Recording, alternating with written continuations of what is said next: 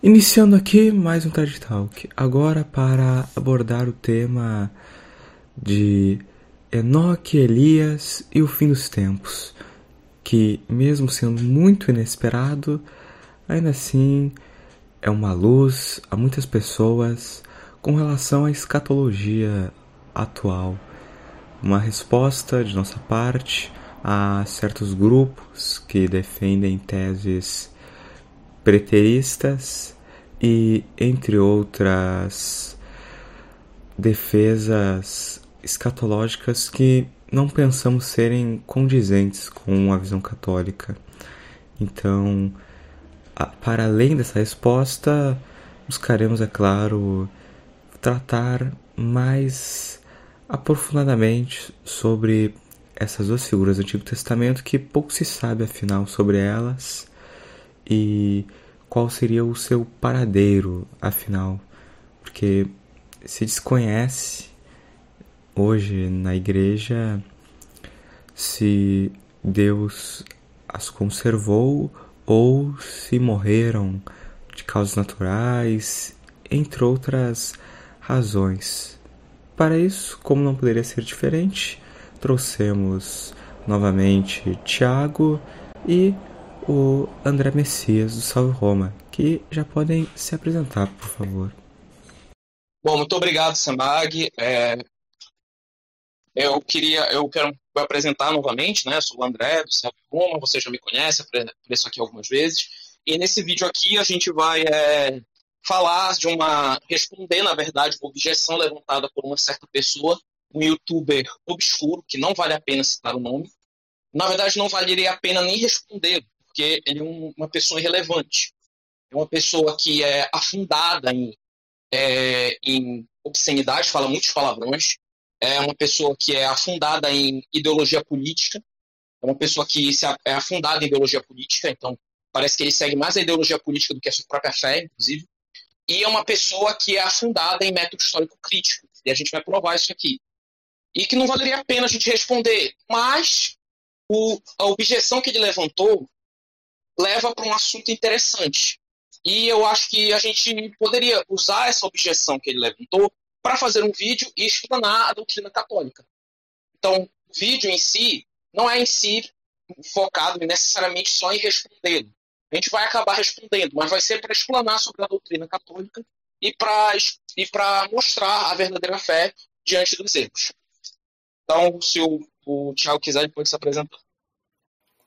Beleza, então. É, boa tarde a todos, é um prazer estar aqui novamente para expor esse assunto tão importante para a fé católica, que é o retorno de Enoque e Elias no fim dos tempos. É, como o André muito bem falou, essa objeção, né, essa, esse ponto foi levantado por alguém bem irrelevante e com argumentos bem fracos, bem ridículos, e nem valeria a pena responder se o assunto em si não fosse interessante, a gente já não tivesse planejando gravar algo análogo no futuro. Né? É, essa pessoa é uma pessoa suja, é uma pessoa baixa, que já nos acusou de heresia algumas vezes, e sem nunca demonstrar qual verdade de fé nós estamos negando, né? o que é uma calúnia e, portanto, pecado mortal. Um, e esse rapaz, ele, ele, ele é um fracassado, né? Ele tá toda hora chorando o seu fracasso no YouTube, falando, ah, YouTube não me ajuda, não sei o que, eu não tenho muitas views e meu, e meu canal no YouTube é maravilhoso. Enfim, é um Zé Ninguém, que é um caluniador e é uma pessoa desonesta, extremamente desonesta, com argumentos muito fracos. E o maior problema dessa pessoa é que ele diz estar é, lutando contra interpretações protestantes a respeito do Apocalipse e a respeito da escatologia, principalmente, né?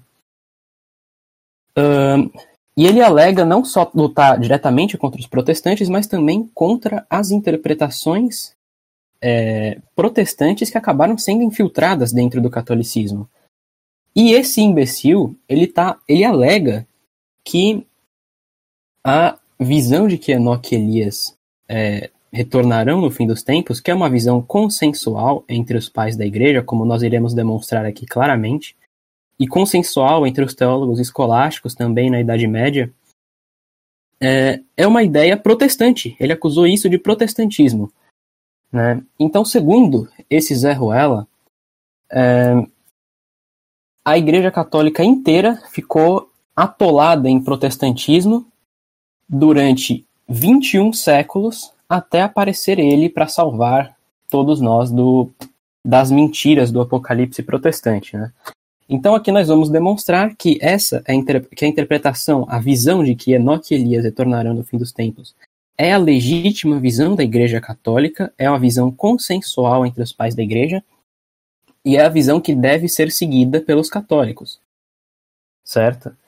É, então, antes de tudo, eu e o Dedé a gente gostaria de lançar algumas noções preliminares que são importantes para correta compreensão daquilo que a gente vai falar aqui, é, principalmente a respeito do, da noção de infalibilidade e de quando nós devemos seguir algo é, ensinado pelos teólogos. Né? A gente tem que. Algo importantíssimo foi ensinado em Trento e no Vaticano I, que é que nós somos obrigados a seguir aquilo que for ensinado unanimemente entre os pais da igreja. Né? Essa é uma primeira noção fundamental é, para nós termos em mente. Né? Por exemplo, o Concílio de Trento, na seção, na seção quarta, afirma o seguinte, abre aspas, Ademais, para refrear as mentalidades petulantes, este concílio decreta que ninguém ouse interpretar a mesma Sagrada Escritura contra aquele sentido que sempre manteve e mantém a Santa, a Santa Madre Igreja, ou também ouse inter interpretá-la contra o unânime consenso dos padres, ainda que as interpretações em tempo algum venham a ser publicadas. Os que se opuserem sejam denunciados pelos ordinários e castigados segundo as penas estabelecidas pelo direito. Né? E na Profissão de Fé de Trento, né, que foi publicada por Pio V, pelo Papa São Pio V, né, é, nós lemos o seguinte, logo no início, no início da Profissão de Fé, né, eu vou, eu vou ler ela do início até o trecho que importa. Abre aspas. Eu creio firmemente e confesso tudo o que contém o símbolo da fé usado, usado pela Santa Igreja Romana, a saber, Creio em um só Deus, Pai onipotente. Aceito e abraço firmemente as tradições apostólicas e eclesiásticas, bem como as demais observâncias e constituições da mesma Igreja. Admito também a Sagrada Escritura, naquele sentido em que é interpretada pela Santa, Madre Igreja, a quem pertence julgar sobre o verdadeiro sentido e interpretação das Sagradas Escrituras, e jamais aceitá-la-ei e interpretá-la-ei, senão conforme o consenso unânime dos padres. Então, ponto, acabou. Nós somos obrigados a seguir o consenso unânime dos padres.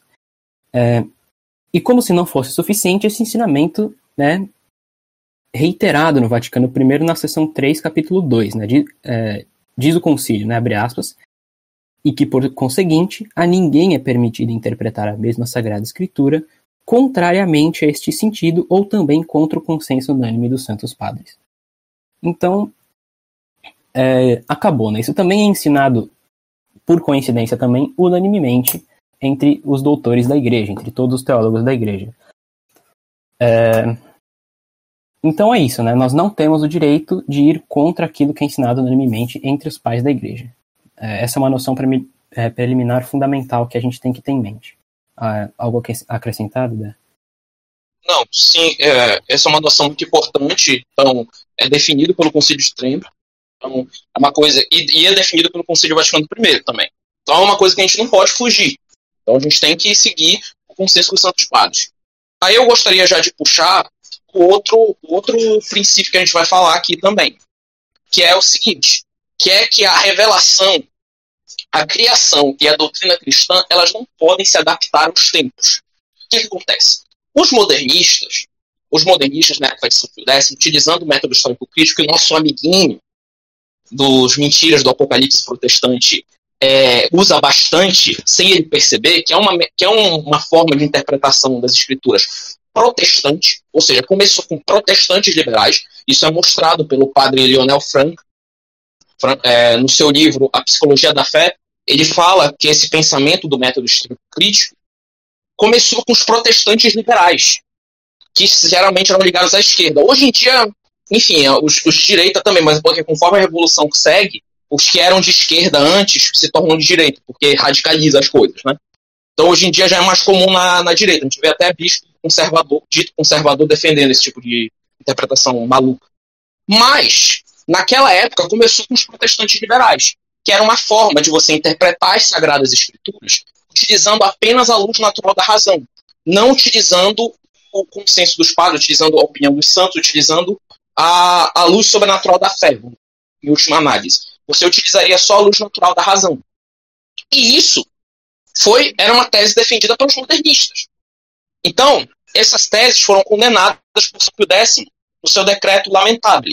Eu gostaria de ler aqui o decreto lamentável. Todas essas fontes que eu o Thiago estamos usando, a gente vai deixar na descrição do vídeo. A gente vai usar, uh, vai colocar essas fontes. Então, no decreto lamentável, São Pio X condenou duas sentenças modernistas, a saber, que eram citadas. Eu, eu cito elas. A verdade não é menos imutável do que o mundo, pois que evolui com ele, nele e por ele. Ou seja, que a verdade ela tem que se adaptar aos tempos. Então ela tem que mudar de acordo com os tempos. Então, uma coisa que era defendida no passado deve se adaptar ao mundo moderno hoje. Certo? E a gente tem um outro, outra, outra sentença que é condenada, que é a seguinte: o progresso das ciências exige que se reforme os conceitos da doutrina cristã sobre Deus, a criação, a revelação, a pessoa do Verbo encarnado e a redenção. Ou seja, ou seja, o progresso das ciências exige que nós mudemos conceitos já estabelecidos da doutrina cristã sobre Deus, sobre a criação, sobre a revelação, sobre a pessoa do Verbo, etc. Isso era muito comum em pessoas, por exemplo, que negavam naquela época estavam negando a literalidade dos livros de Gênesis, que hoje em dia existe bastante, né? Como eu disse, tem até bispo conservador que defende esse tipo de coisa. É... que lega a literalidade de Gênesis. Ou seja, que Adão, a, que Adão e Eva existiram, isso é uma coisa de fé. E você, um católico não pode negar esse tipo de coisa. A gente vai até fazer um vídeo aqui, posteriormente, só sobre esse tema, inclusive. Mas é um dogma de fé. E naquela época começavam a dizer que era o seguinte: não, mas veja bem, isso era naquele tempo. Naquele tempo, essa história de Deus criar o homem a partir do barro e criar a mulher da costela do homem, isso era para aquele tempo, eram tradições daquela época. Hoje em dia, a gente já tem a evolução, a gente já tem o avanço das ciências, a gente tem o avanço da biologia, a gente já sabe que isso não poderia ter acontecido. Hoje em dia, a gente já sabe que o homem derivou de um ancestral comum com o macaco. E que esse ancestral comum com o macaco é, originou, é, é, teve outro ancestral comum e assim tudo começou com um ancestral em comum de todas as espécies que derivou de uma sopa primordial. Então, é, e isso é o que a gente sabe hoje em dia. Naquela época, não tinha como Santo Tomás saber disso, não tinha como, coitado, pobres coitados, é, Santo Afonso saber disso. Eles não tinham conhecimento de biologia naquela época, não tinham conhecimento sobre isso naquela época. Então, era necessário, então, que é, viesse o tempo moderno e mostrasse agora, com o avançar da ciência, qual seria a interpretação correta. Esse, essa interpretação é bem comum no método histórico crítico e, curiosamente, o nosso amiguinho, que a gente vai falar aqui, ele utiliza exatamente essa argumentação para negar a, a, existem, a, a, localização de Enoque e Elias no paraíso. Quer dizer, é uma coisa. É, é possível que Deus faça que uma virgem tenha um filho. É possível que Deus faça um dilúvio universal. Mas é impossível que Deus crie preserve o paraíso terrestre para que o homem não tenha acesso e coloque dois homens lá. É, isso é impossível, né? É possível que Deus crie o homem do barro e a mulher da costela do homem, mas é impossível que Enoque e Elias estejam vivos até hoje. Quer dizer, por quê? Porque é contra a razão, é contra a ciência, é contra a técnica, etc. Então, isso é um argumento modernista. Isso é um argumento no método histórico crítico. E o método histórico crítico questionava, em última análise, eles questionavam até os milagres de Cristo. Depois essa posição começou a ser diluída. Aí, o que aconteceu? Aconteceu que os, os mais radicais, por assim dizer, negavam até os milagres de Cristo. Culminaram no que a gente tem hoje como teologia da libertação. Que eles dizem que os milagres de Cristo, na verdade, são metáforas. Que, na verdade, por exemplo, é, o, a, o, a multiplicação dos pães foi a partilha dos pães. Na verdade, Jesus, aquilo representa a partilha dos pães de Jesus. Que quando Jesus ressuscitou, por exemplo, o senhor Padre padre Fábio de Mello, não sei se ele mudou a posição dele, mas ele era bem teardiano, ele seguia a tese de Chardin, que era um modernista evolucionista. E ele dizia que Cristo não ressuscitou de fato. Se, eu não me, se não me falha a memória, ele falava isso, que Cristo não ressuscitou de fato. E que, na verdade, era um símbolo aquilo que representava que Cristo, que o, o, símbolo que Cristo ressuscitou, Cristo não ressuscitou de fato, fisicamente, Cristo não ressuscitou de verdade, historicamente. Não, aquilo na verdade foi um símbolo. Cristo ressuscitou dentro de todos nós. Ele morreu, mas ele ressuscitou dentro de todos nós. Então, em última análise, com esse método histórico, por quê? Porque ressuscitar um homem é uma coisa que contraria a razão, né? Segundo o método histórico crítico. Então, contraria a razão. Ressuscitar um homem. Multiplicar os pães é algo que contraria a razão. Então, em última análise, eles chegavam nesse ponto. Teve alguns que diluíram essa posição, eu acho que é o caso do nosso amiguinho, que a gente está gravando o vídeo aqui agora, que diluíram, e aí eles diziam que só Gênesis era uma coisa que era uma era metafórica. Era uma metáfora, mas que Cristo existiu, que Cristo se encarnou, que Cristo fez milagres, isso existiu. Mas que o, o Gênesis era uma metáfora. Quer dizer, uma coisa que não faz sentido nenhum. Porque se tu, Cristo pode fazer as maravilhas que ele fez, mas o que aconteceu em Gênesis não pode acontecer. Quer dizer, é uma coisa que não faz sentido. É, uma, é um delírio modernista, isso foi condenado por São Pio X. A gente vai, inclusive, abordar mais sobre esse tema, envolvendo Adão e Eva, posteriormente no vídeo que a gente vai lançar no futuro. Então, é, era isso que eu tinha a acrescentar sobre esse ponto. Você tem alguma coisa a acrescentar, Tiago? Sim, então, eu acho bem curioso como esse rapaz nos acusa de heresia sem mostrar uma única, uma única verdade de fé que nós negamos, quando ele mesmo nega verdades de fé condenadas, é, como heréticas por São Pio X, né? Então, assim, isso, isso é bem curioso. Se ele for alguém de boa fé, ele vai alterar o seu posicionamento. Se não, é, ele vai cair em estado de pecado mortal. Né? Então, vamos lá, né? Prosseguindo com alguns conceitos iniciais que vão ser importantes para a exposição que a gente vai fazer, é a noção de tipologia. Né? É, muitas pessoas têm demonstrado é, atualmente esquecerem o que significa é, a, a, tipologia, que é um conceito fundamental nas Sagradas Escrituras. Né? Hum, providencialmente, né, Deus, é, pela sua providência, ele faz com que acontecimentos repitam-se na história, né, repitam-se no Antigo e no Novo Testamento, é, justamente para nos transmitir é, verdades. Né? Por exemplo, é, segundo a própria Sagrada Escritura, né, em 1 Pedro 3, 20 e 21, a gente vê que Pedro diz que o dilúvio foi um símbolo do batismo, por que o dilúvio foi um símbolo do batismo?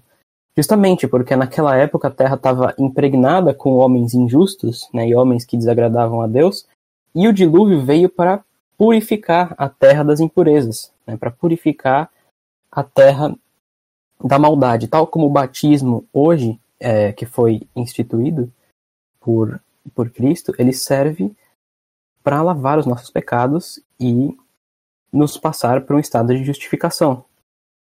Né?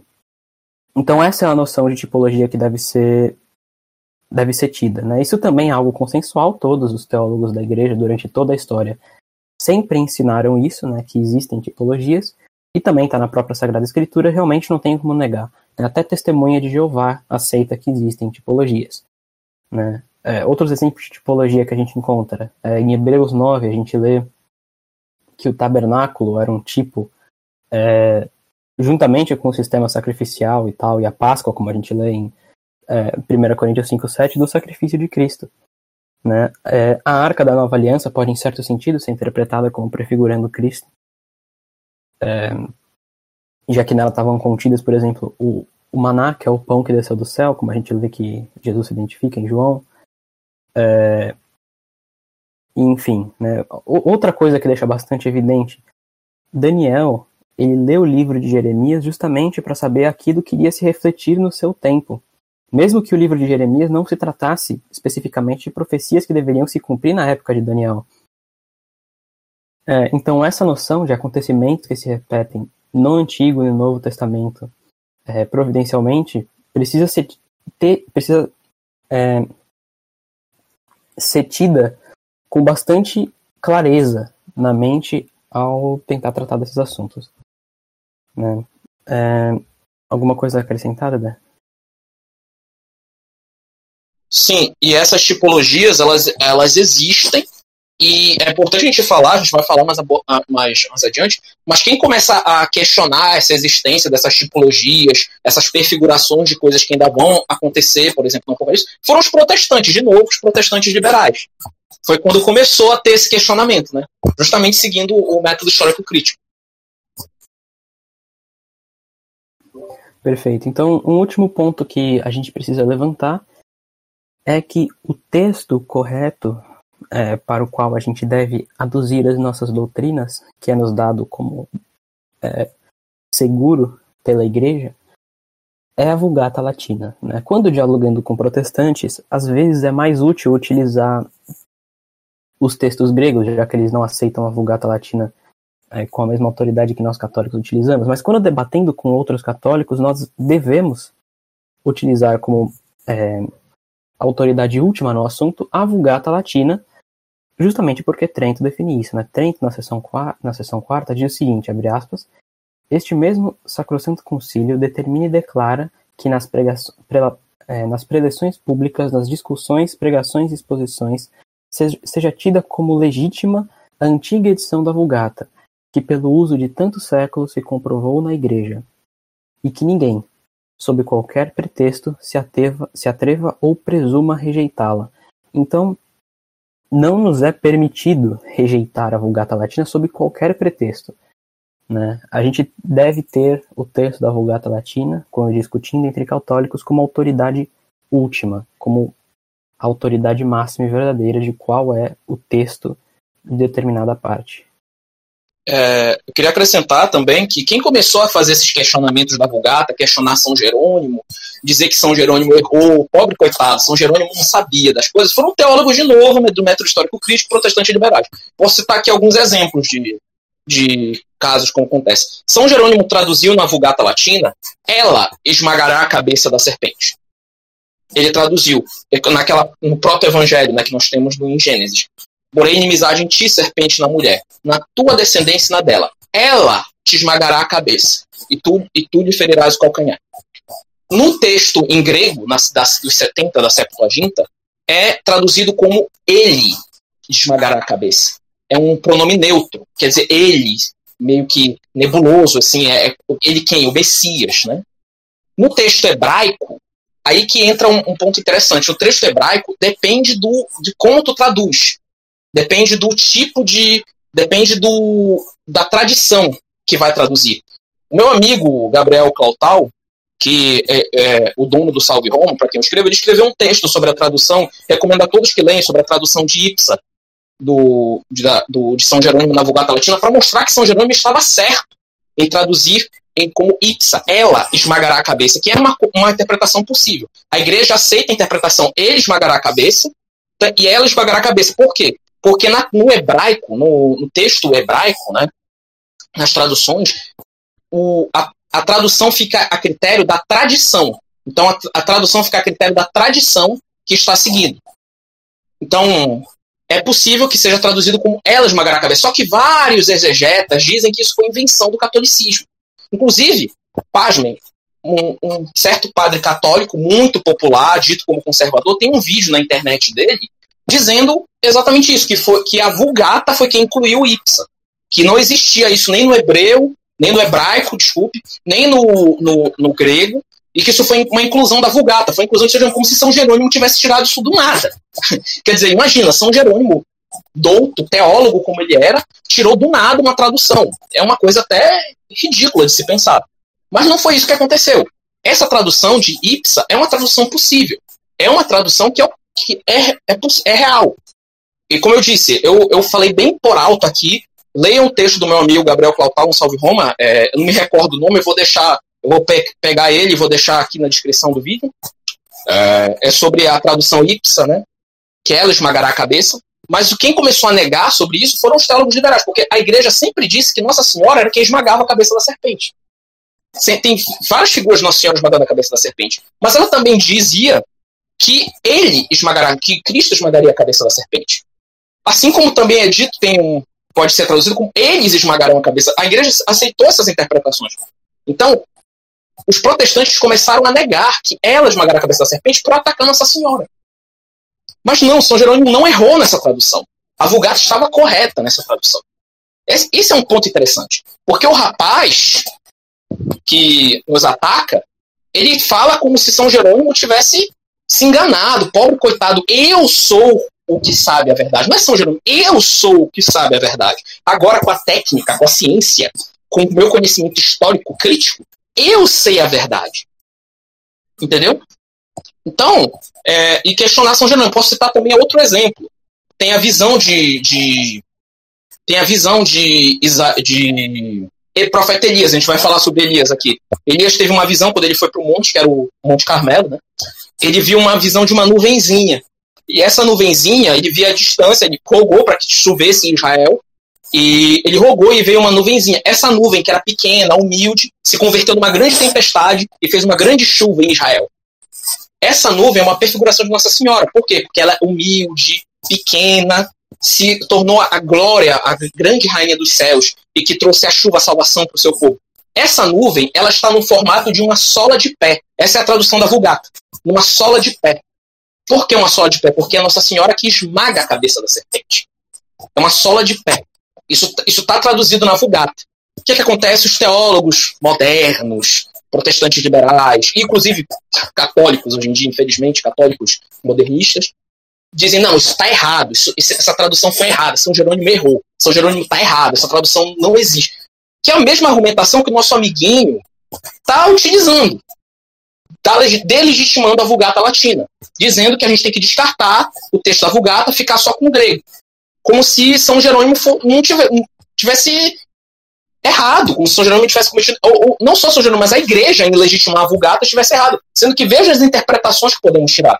Que ela esmagará a cabeça, que a nuvenzinha é a perfiguração do, de Nossa Senhora esmagando a cabeça da serpente. Então isso aí foi invenção do São Jerônimo, quer dizer que a igreja inventou essas coisas, incluiu isso nas escrituras, isso chega a ser absurdo, entendeu? Então a gente não pode fugir da Vulgata. Quem começou a questionar a legitimidade da Vulgata vinha com esse papo de ah, não, São Jerônimo está errado, agora a gente tem a técnica, agora a gente tem o conhecimento, Agora a gente tem um método histórico crítico, nós conseguimos ver qual é o certo, qual é o correto, qual é o ideal, foram protestantes. E o nosso amiguinho está indo na interpretação de protestante. Essa que é a verdade. Doa a quem doer. Você tem alguma coisa a acrescentar, Tiago? Não, perfeito. Eu acho que eu acho que esses já são todos os pontos, né? Apenas recapitulando quais são as noções preliminares que tem que se ter é, em mente durante essa exposição. Primeiro, o consenso entre os teólogos da igreja, principalmente entre os pais da igreja, é infalível e deve ser seguido obrigatoriamente. É, segundo ponto que tem que se ter em mente, o que é, o que são tipologias, né? É, terceiro ponto que tem que se ter em mente, a Vulgata Latina é o texto de autoridade máxima na, nas discussões entre católicos. E quarto ponto que tem que se ter em mente, que a doutrina católica não, não avança de acordo com o, com o avanço de descobertas científicas. Né? A doutrina católica permanece inalterável, independente das descobertas científicas. É, então, o mapeamento da Terra inteira não seria suficiente para é, refutar a doutrina católica a respeito do retorno de Enoque Elias. É, então, posso iniciar é, lendo um texto base para a gente utilizar na, na argumentação? Pode, à vontade. À vontade. Beleza. Então, aqui nesse, nesse, nessa exposição, eu vou me embasar primariamente é, nos ensinamentos dos teólogos jesuítas da Idade Média. É, por que, que eu vou me embasar nos teólogos jesuítas principalmente? Porque eles foram os mais ativos no combate é, das heresias protestantes que estavam surgindo naquela época. Né? É, Francisco Soares, São Roberto Bellarmino, todos eles foram extremamente ativos no combate das heresias protestantes.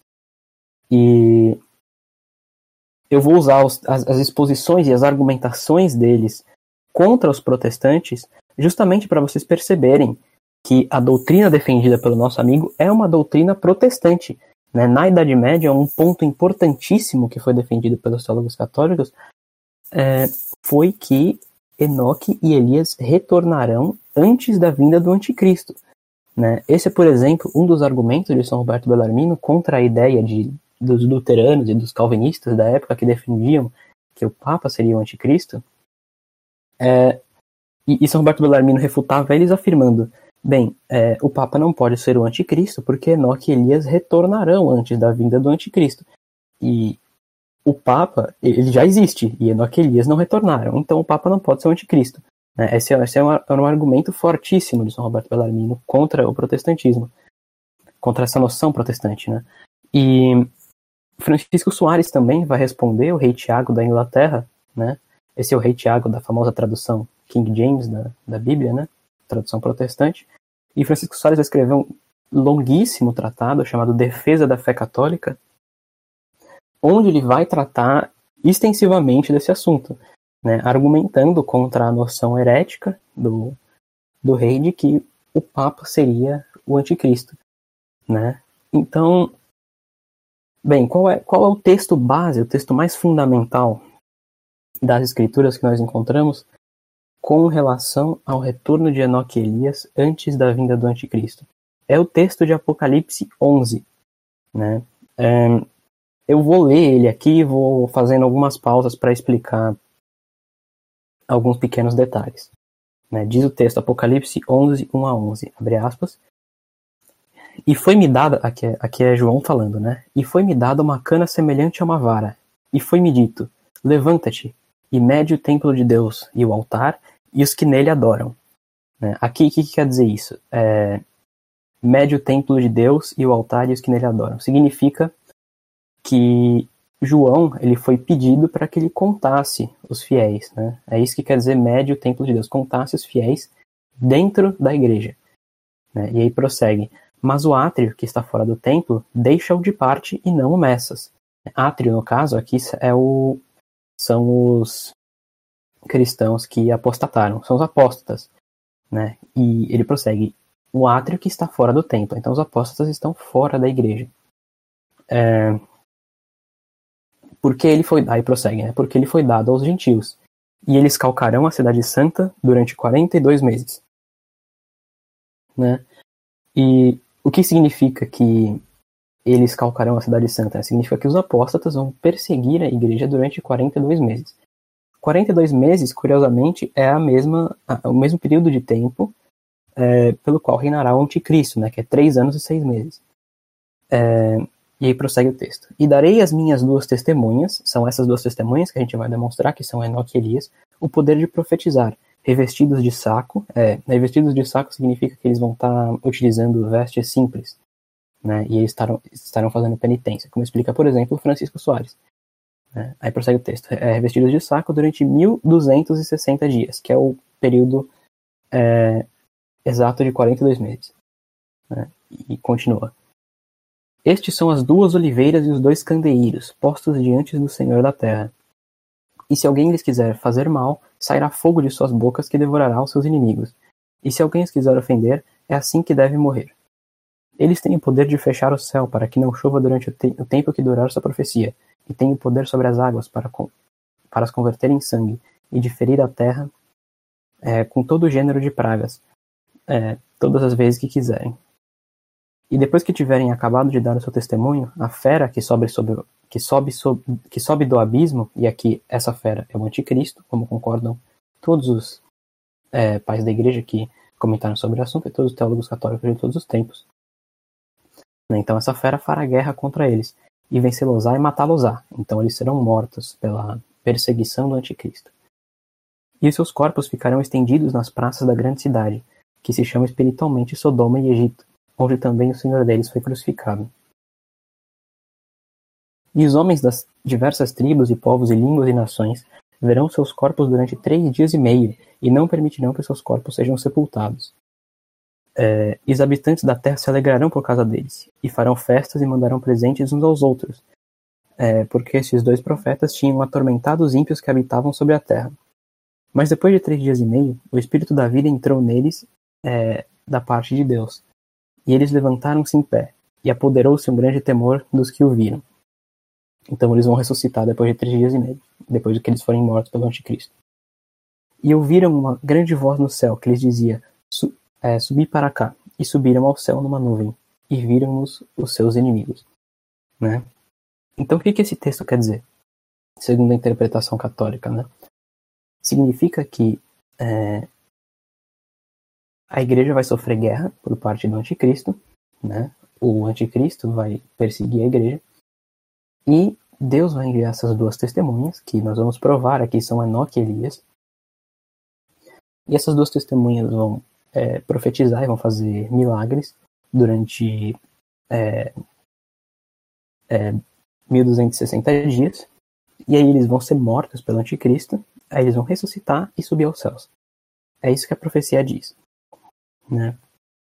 E o Soares, na sua refutação ao, ao rei Tiago, lembrando, Soares, ele, ele é um doutor eruditíssimo, certo? Ele é, o título dele é doutor exímio. Ele era um metafísico de mão cheia, fundador, inclusive, de uma, história, de uma escola metafísica. E ele os seus ensinos receberam aprovação diversas vezes pelo Papa da época, né? tanto que ele escreveu essa refutação a pedido do Papa. Né? E, e o Soares ele diz o seguinte com relação à, à visão católica desse texto, né? abre aspas, a opinião verdadeira e católica, então, é que os profetas preditos por João serão dois homens mortais, a serem enviados ao mundo pela providência e virtude divinas na época do Anticristo. E o nosso amigo palpiteiro, protestante, é, seguindo a risca a doutrina de Lutero, Bibliander e, e outros, é, como também o rei Tiago, por exemplo, afirma que essas duas testemunhas não são dois homens mortais que virão em carne e osso, é, seguindo a risca é, aqueles é, a quem ele venera, né? no caso Lutero, Bibliander, Beza, todos esses protestantes, Calvino, e enfim, nós, por outro lado, vamos expor e demonstrar aqui a opinião católica. Né? Essa opinião católica, que serão dois homens mortais de carne e osso, é a visão que se encaixa com muito, muita precisão no texto. Né? A gente vê no versículo 3, né? e darei às minhas duas testemunhas o poder de profetizar. Né? O que seria? É, quem teria o poder de profetizar se não dois homens? Né? No versículo 7 e 8 a gente lê o seguinte, e depois de terem acabado de dar o seu testemunho, a fera que sobe do abismo, a guerra contra eles e vencê-los-á e matá-los-á, e seus corpos ficarão estendidos nas praças da grande cidade, que se chama espiritualmente Sodoma e Egito, é, onde também o Senhor deles foi crucificado.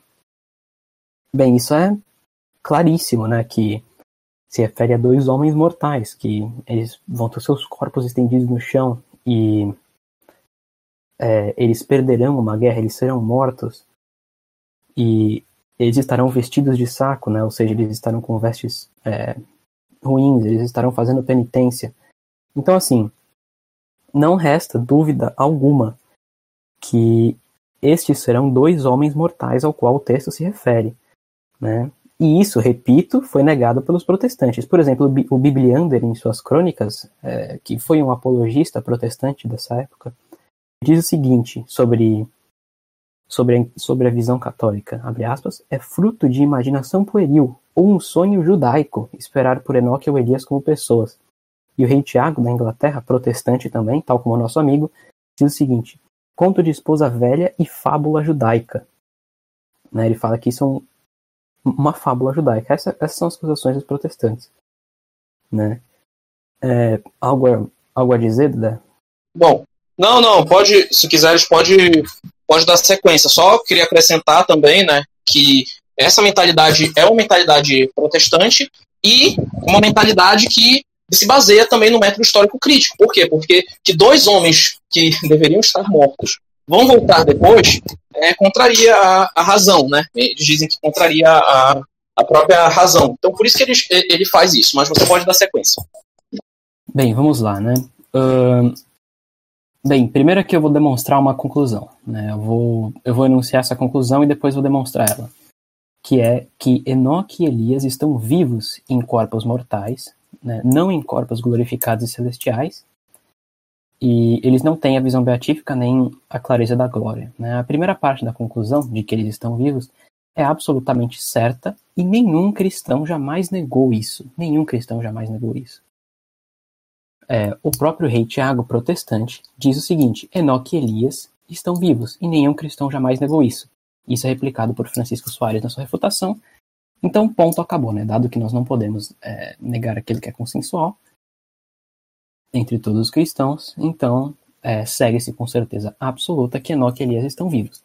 Esse argumento é irrefutável e, e finaliza a questão por si próprio, né? É, mas mesmo assim, vamos analisar cada um dos dois casos individualmente. Primeiro, o caso de Enoque.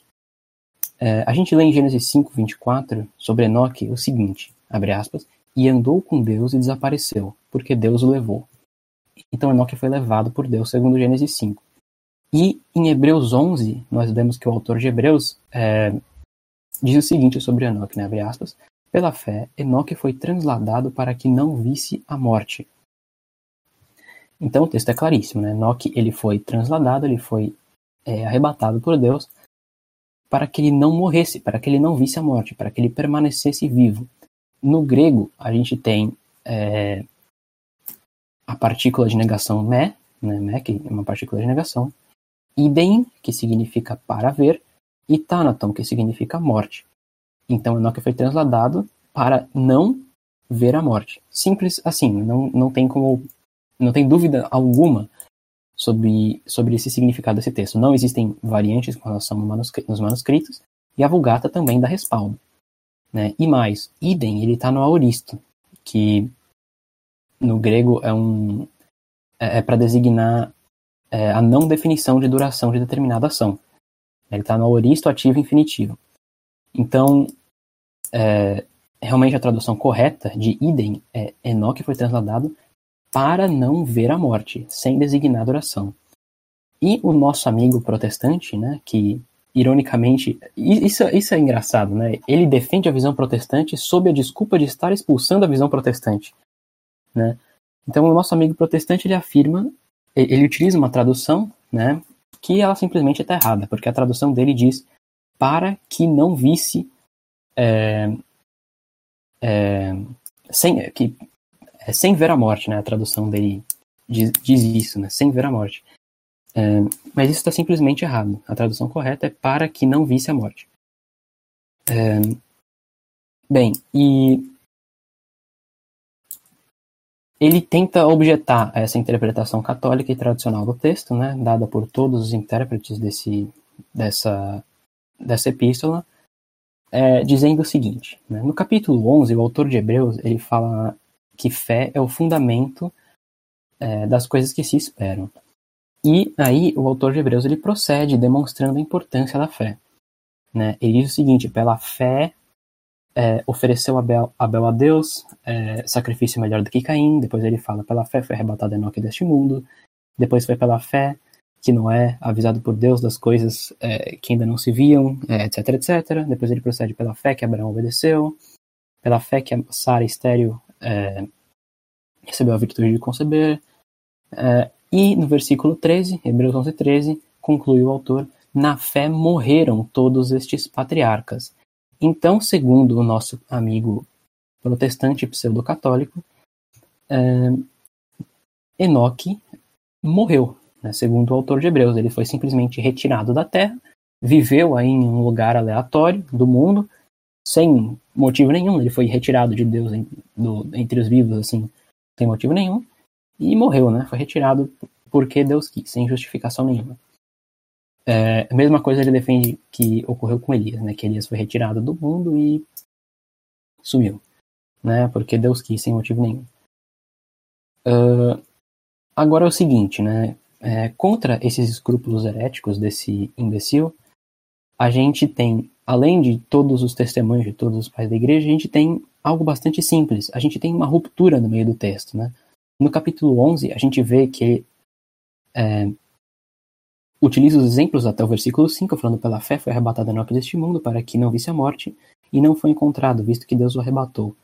É, porque antes dessa transladação teve o testemunho de ter agradado a Deus. E no versículo 6, ele conclui: Ora, sem fé é impossível agradar a Deus, porquanto é necessário é que quem se aproxima de Deus creia que ele existe é, e que é remunerador dos que buscam. E aí no versículo 7 ele inicia uma outra sessão de exemplos. Então no, versículo 6 ele conclui e no versículo 7 ele inicia uma outra sessão de exemplos.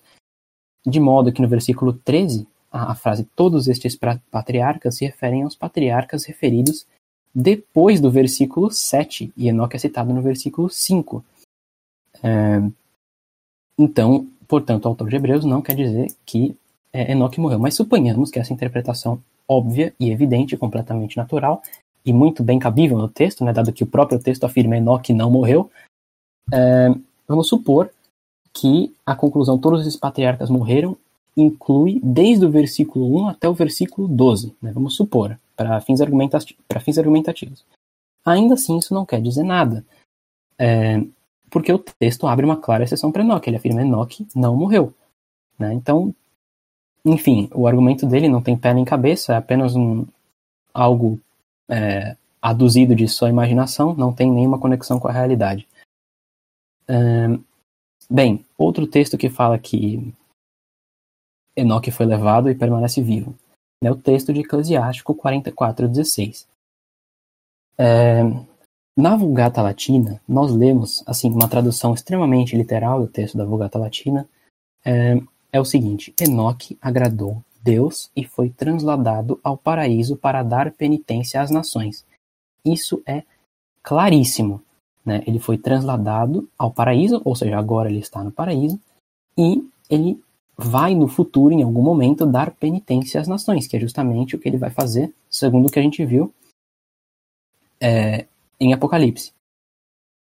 E dado que a Vulgata é a autoridade máxima no assunto, né, no, no debate entre católicos, então não resta dúvida alguma, Enoque está vivo, foi levado ao paraíso e permanece lá até hoje. E no futuro ele vai retornar para trazer penitência às nações.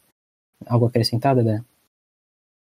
Sim, é, eu gostaria de acrescentar mais sobre a, a questão do Enoque. Enoque é um personagem que a gente tem na, nas escrituras, é, é, um personagem que é, aparece e é engraçado que os próprios judeus, se a gente for ver as interpretações dos próprios judeus, os próprios judeus viam como estranho, porque você vê que os patriarcas no tempo de Adão, no tempo pós-adâmico, né, eles viviam tipo 800 anos e Enoque parecia ter um período de vida de 329, porque dizia que ele caminhou com Deus e o Senhor levou. Os judeus estranhavam isso e tinha a tradição de que Enoque tinha sido arrebatado. Então já existia essa tradição. Então, a gente tem algumas passagens de Enoque né, que são citadas. Por exemplo, é, que Enoque andou com Deus e desapareceu porque Deus o levou. Isso é em Gênesis 5. É, ninguém nasceu no mundo comparável a Enoque, pois ele também foi arrebatado desta terra, em Eclesiastes 49, 16. Pela fé, Enoque foi arrebatado sem ter conhecido a morte. Não foi achado enquanto Deus, por quanto Deus o arrebatou. Mas a Escritura diz que antes de ser arrebatado, ele tinha agradado a Deus. Hebreus 11. Enoque agradou a Deus e foi transportado ao paraíso para estar as nações da penitência. Essa passagem foi negada pelo nosso amigo, ele disse que o grego não é assim, que a Vulgata estava errada, mas assim, isso é o que está na Vulgata. E o que é interessante é que tudo foi passado nas escrituras, e a gente tem lá na carta de São Judas, Tadeu, né, não confundir com Judas Iscariote, a, a epístola de São Judas Tadeu, tem uma, uma passagem que é citado sobre Enoque. São Judas Tadeu diz o seguinte: Também Enoque, o sétimo patriarca depois de Adão, profetizou destes, dizendo: Eis que vem o Senhor entre milhares de seus santos e a fazer juízo contra todos, e a arguir todos os ímpios de todas as obras da sua impiedade, que impiamente fizeram de todas as palavras injuriosas que os pecadores ímpios têm proferido contra Deus. Isso aqui, essa passagem, essa fala de Enoque, é, claramente é uma referência à vinda de Cristo pelo, no juízo final. O nosso amiguinho, que nós estamos respondendo aqui nesse vídeo, ele diz que essa passagem de Enoque, referida aqui, foi da época em que ele estava vivendo. Ou seja, na sétima época depois de Adão. Ora, pode até, pode até, a gente pode até pensar nesse tipo de interpretação, mas veja bem o que diz o texto. Eis que vem o Senhor entre milhares de seus santos fazer juízo contra todos e erguer todos os ímpios de todas as obras de sua impiedade, que impiamente fizeram de todas as palavras injuriosas. Isso parece muito com o, o juízo final, a vinda de Cristo com todos os seus santos, para fazer juízo contra todos. Isso parece muito com o juízo final. O texto, claro isso. Então, claramente, isso seria uma passagem referente ao, ao juízo. Entende? Então, é, então, essa passagem de São Judas é importante para a gente tentar pegar essa passagem. Ah, mas por que transportar Enoque e Elias para o paraíso? Eles não podem. É, eles não podem ver. Eles veem a Deus face a face, não, eles não têm a visão beatífica. O paraíso que foi referido foi o paraíso terrestre. É referido em Gênesis que a, o Éden, existiu o Éden, onde Deus criou Adão e Eva. E nesse Éden, onde Deus criou Adão e Eva, esse jardim que existia, nesse lugar, é, existiam duas árvores. é citado para a gente duas árvores, certo? É citada a árvore do conhecimento do bem e do mal, que todos nós sabemos, que foi a árvore que fruto do pecado original, e é citada a árvore da vida. No final do, da narrativa de Gênesis, quando Adão e Eva são expulsos do paraíso, é citado que Deus fechou o paraíso, ele fechou o paraíso, ele tornou oculto o paraíso, para que o homem não tivesse acesso à árvore da vida. É citado isso. E o que é essa árvore da vida? Bom, eu poderia fazer como o nosso amiguinho Popter, né? E falar, é, simplesmente dizer de forma vem na minha cabeça. Mas eu vou citar o que disse Tomás. A árvore da vida era uma árvore que, nessa árvore, tinham frutos que ajudavam a conter a entropia. Então, Adão e Eva, eles comiam frutos da árvore da vida e por causa disso, seus corpos permaneciam íntegros. Isso, isso não é dito por mim, isso não é invenção da minha cabeça. Isso é dito por São Tomás. Então é por isso que é dito que Enoque e Elias estariam no Éden, nesse paraíso terrestre, que está oculto dos homens. Ora, se Deus pode fazer uma virgem ter um filho, se Deus pode fazer o homem surgir do barro, a mulher surgir da costela do homem, Deus pode fazer com que exista um lugar, um paraíso terrestre, um culto dos homens até os dias de hoje. Mesmo com a ciência, com a tecnologia, Deus pode fazer isso porque Deus é Deus. Eu acho que isso é óbvio. Né? E a árvore da vida, ela permitia que Adão e Eva mantessem seus corpos íntegros e dava a eles uma certa imortalidade. Então é por isso que, que Enoque e Elias teriam sido transportados para o paraíso terrestre. Porque lá tem a árvore da vida, onde eles, consumindo os frutos da árvore da vida, permaneceriam vivos até os dias de hoje. No Éden. Ah, mas eu, eu, eu acho difícil acreditar nisso, isso, isso contraria a razão. Então, você tem, você, então, que, tem que acreditar em nada, então. Acreditar que, que o homem veio do barro, que, que, Jesus, que Jesus veio ao mundo, que Deus se fez homem. Acreditar que Deus morreu numa cruz. Acreditar em tudo isso. Então a gente não tem que acreditar nessas coisas, então, né? Se a gente for usar essa linguagem do método histórico crítico. Mas sim, você pode dar sequência, Thiago, que depois, acho que você vai falar de Elias agora, né? Sim, eu vou falar de Elias agora. Apenas uma observação com relação a, a Enoque. Eu vou passar para os testemunhos dos pais da igreja demonstrar a unanimidade dos, dos pais da igreja com relação ao assunto no, daqui a pouco. É, mas antes, com relação a Enoque, é preciso dizer que existe uma opinião minoritária entre os teólogos católicos que afirmam que, ao invés de voltarem Enoque e Elias, retornarão a Moisés e Elias. Essa opinião é lícita para ser tomada como entre os católicos, né, apesar de se tratar de uma opinião minoritária. Mas, ao, mas o ponto em que todos os teólogos católicos, todos, concordam é que retornarão duas testemunhas e uma das quais vai ser Elias. Então isso não pode ser negado. Isso não pode ser negado de forma alguma, porque o consenso entre os teólogos é obrigatório. Então, quando o nosso amigo diz que Enoque e Elias não retornarão como é, no momento, no, na época do anticristo, não retornarão para pregar o evangelho na época do anticristo, é, ele está simplesmente é, cometendo algo ilícito, né? não é lícito ao católico negar isso. É, então vamos lá para o caso de Elias. É, em 4 Reis 2.11 a gente lê que Elias subiu aos céus em um redemoinho, né? Elias foi um profeta. E mas o texto mesmo, que é o, o, o texto assim claríssimo sobre o assunto, e que foi perfeito, e foi também, repito, texto é, motivo de controvérsia entre protestantes e católicos na época da Contra-Reforma, é o texto de Malaquias 4, 5 a 6. Os teólogos católicos, é, repito novamente aqui, eu estou utilizando como referência os membros da Companhia de Jesus, como São, São Alberto Palomino e Francisco Soares, defendiam, todos os teólogos católicos defendiam contra os hereges protestantes, né, explicitamente aqui eu posso citar dois que eu já havia citado antes, Bibliander e, e o rei Tiago, o herege rei Tiago e o herege Bibliander, uh, os católicos defendiam que esse texto se referia primariamente à segunda vinda de Cristo e ao verdadeiro Elias, e, secundariamente e alegoricamente, a primeira vinda de Cristo e ao Elias espiritual, que é João Batista. E, novamente, João Batista é um tipo de Elias, como a gente vai ver, e vai demonstrar. Uh, então vamos lá, né? deixa eu ler a passagem de Malaquias é, 4, 5 a 6. É, o texto diz o seguinte, abre aspas, Eis que enviarei o profeta Elias antes que venha o dia grande e horrível do Senhor. É, e ele converterá o coração dos pais aos filhos e o coração dos filhos aos pais, para não suceder que eu venha e fira a terra com anátema. Tá, então vamos lá.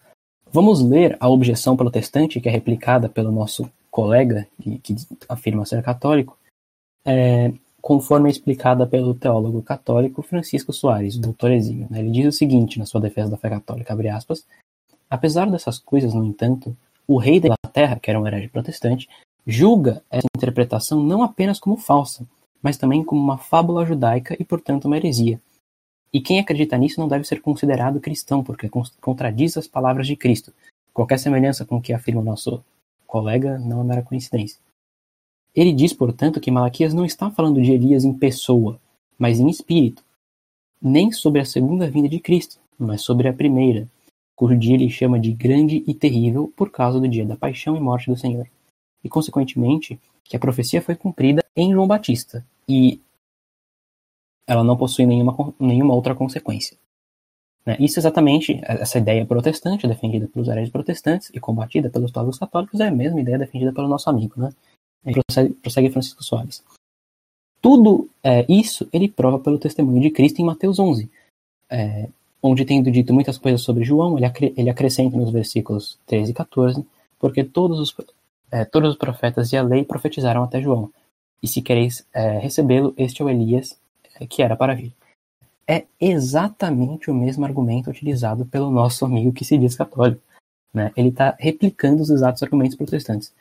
É, isso a gente refuta com facilidade, porque os mais eruditos doutores e teólogos da antiguidade já viam, já tiveram que lidar com essa, com essa objeção e já trataram dela muito bem, refutando é, as mentiras protestantes, né, hoje ressuscitadas por esse herege medíocre, né, em nível muito inferior, diga-se de passagem. Né, as argumentações do rei Tiago e, do, e dos é, reformadores protestantes na época eram muito mais elevadas do que sequer esse incapaz, do que esse inepto consegue é, trazer é, contra nós.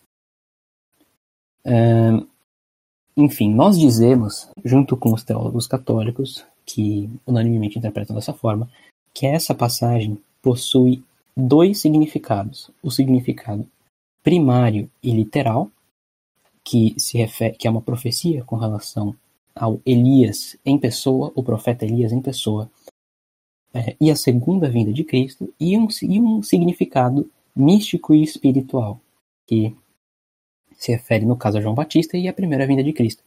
Novamente, essas duas coisas são tipos uma da outra. Né? O Elias, como precursor de Cristo na segunda vinda, e João Batista, como precursor de Cristo na primeira, são tipos. Né? Uh, e, enfim, é o caso análogo, por exemplo, da profecia de Eis que a Virgem conceberá, né, que tem o significado primário é, em Acas e Ezequias e o significado secundário em Cristo, né, possui, a profecia possui duas aplicações, ou mesmo, é, o mesmo significado de quando Daniel lê as profecias de Jeremias para ver o que se reflete, o que iria se refletir em seu tempo, né, apesar das profecias de Jeremias não estarem direcionadas diretamente para a época de Daniel. E essa visão católica é, dada pela Igreja, nós é, provamos mediante é, quatro argumentos. Né? O primeiro argumento é que no início do capítulo, o profeta Malaquias está falando do fim dos tempos.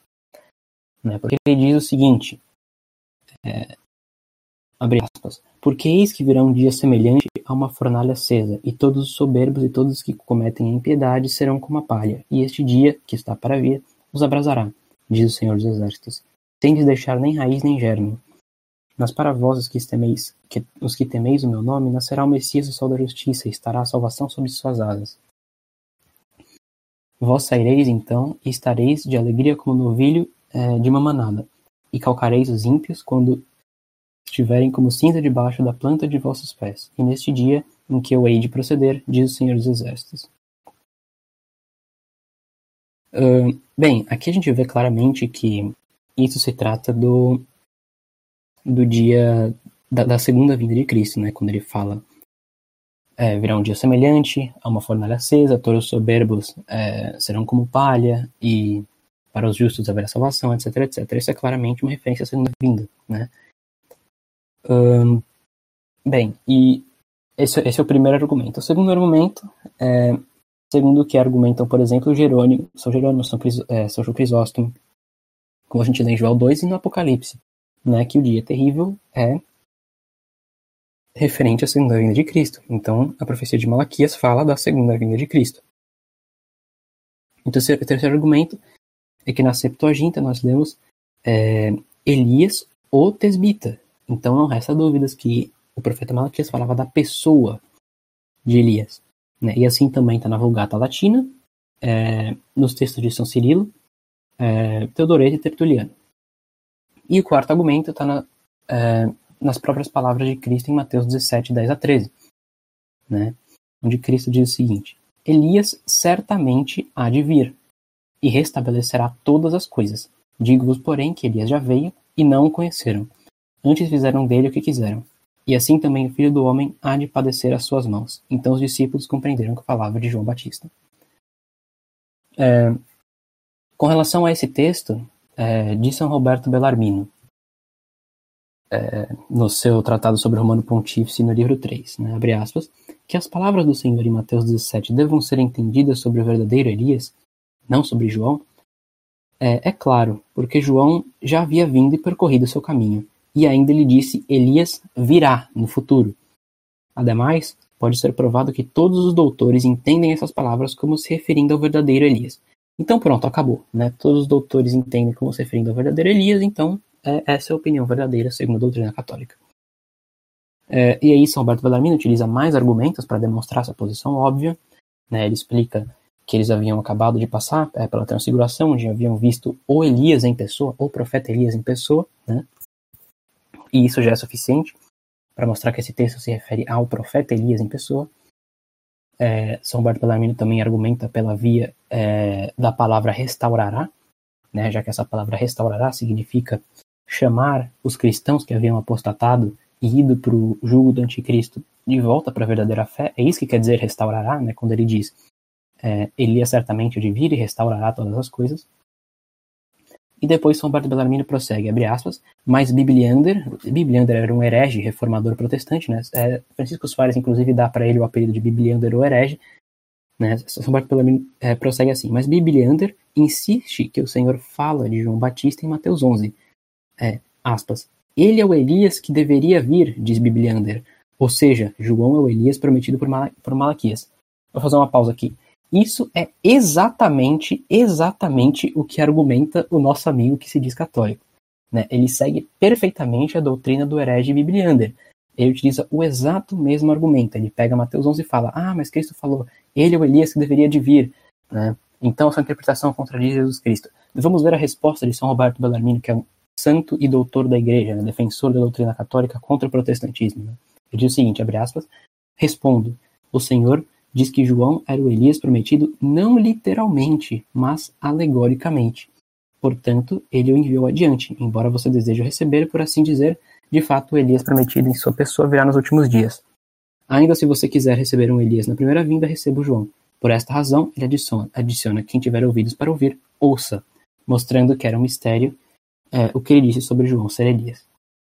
Então, é, acabou, né? É, essa profecia de Malaquias, ela possui um significado primário né, e literal, que se refere à segunda vinda de Cristo no dia do juízo, é, e o seu precursor, que será Elias, que, portanto, está vivo, né, já que o homem deve provar da morte uma só vez, é, como a gente lê em Hebreus, por exemplo. enfim, né, não, tem, não resta dúvida alguma é, Elias, é o Elias que vai voltar na segunda interpretação primária, e na interpretação secundária e alegórica é, é João Batista, que é o Elias espiritual, é, que veio na primeira vinda. Né? A interpretação dos pais da igreja com relação a esse texto são consensuais. Eu não vou citar todas aqui, por causa que senão eu entendiaria os ouvintes, né? mas elas são consensuais a respeito disso. É, São João Crisóstomo, por exemplo, na homilia 58 sobre Mateus, na homilia 4 sobre 2 Tessalonicenses, Teodoreto na oração 90 sobre Daniel, é, Santo Ambrósio comentando é, em 1 Coríntios 4, é, Santo Agostinho no livro 20 da, da cidade de Deus, no capítulo 29, é, no capítulo 29 desse livro, né? É, São Gregório Magno na sua Muralha, São João Damasceno no De Fide, né? o Isidor no, no seu livro da vida, no, o João é, Pomerius no Contra Judeus. É, enfim, eu poderia prosseguir aqui indefinidamente, né? mas aqui eu vou citar apenas um testemunho bastante significativo que é de São Justino Mártir, que viveu bem cedo e foi inclusive mestre de Santo Irineu, que foi discípulo de São Policarpo, que foi discípulo direto de São João. Né? Então São Justino Mártir viveu num período bem, bem próximo dos apóstolos e a, gente, a nós chegou algumas obras dele. E olha só a interpretação que São Justino dá a esse texto de Malaquias. Né? Vou ler o texto do diálogo com Trifão dele, né? que é o Trifão e ele dialogando. Né? Trifão era um judeu. É, diz o seguinte, né, a narrativa de São Justino Mártir, abre aspas, Trifão replicou, Parece-me que os que afirmam que Jesus foi apenas um homem e que por eleição foi ungido e tornado Cristo dizem coisas mais críveis do que vós, ao dizer o que dizes. Todavia nós, com efeito, esperamos o Cristo que nascerá como um homem é, de homens, a quem Elias virá ungir. E este se apresenta como Cristo. É, Deve-se pensar absolutamente que é homem, nascido de homens. Contudo, pelo fato de Elias não ter vindo, afirmo que este não é o Cristo. Então, o argumento de Trifão é justamente que, é, por Elias não ter vindo é, em pessoa, Jesus Cristo não é o Messias, né, o Cristo. E ó, vejam só que curiosa a resposta de São Justino Mártir. Né? Diz ele: Então perguntei-lhe novamente: a palavra, do, a palavra de Deus por meio de Zacarias não diz que ele virar antes do grande e terrível dia do Senhor? Ele me respondeu: Certamente. Eu continuei: Portanto, a palavra de Deus leva-nos a admitir que foram profetizadas duas vindas: uma em que, havia, uma em que havia de é, aparecer passível, desonrado e disforme, outra em que viria glorioso como juiz universal, como se demonstra pelos muitos testemunhos já alegados. Isso não nos leva a entender que a palavra de Deus anunciou que ele seria precursor de Cristo na segunda vinda, isto é, no dia temível e grande? Ele me respondeu, certamente. Então, é, tá bem claro aí, né? É, São Justino Mártir, ele interpreta o texto da, de, de Malaquias, né, onde a gente vê que Cristo teria Elias como precursor exatamente dessa mesma forma, junto com, novamente, todos os teólogos que eu citei anteriormente. É, São João Crisóstomo, por exemplo, só para citar outro exemplo explicitamente, no seu comentário a Mateus, diz o seguinte: Não pense que o Senhor equivocou-se ao dizer algumas vezes que Elias virá e outras que já veio, porque quando se diz que o Elias, que virá o Elias e estabelecerá todas as coisas, ele fala do próprio Elias em pessoa. Ele estabelecerá todas as coisas corrigindo a infidelidade dos judeus que então encontrará é, isso é precisamente converter o coração dos pais para os filhos, ou seja, dos judeus para os apóstolos.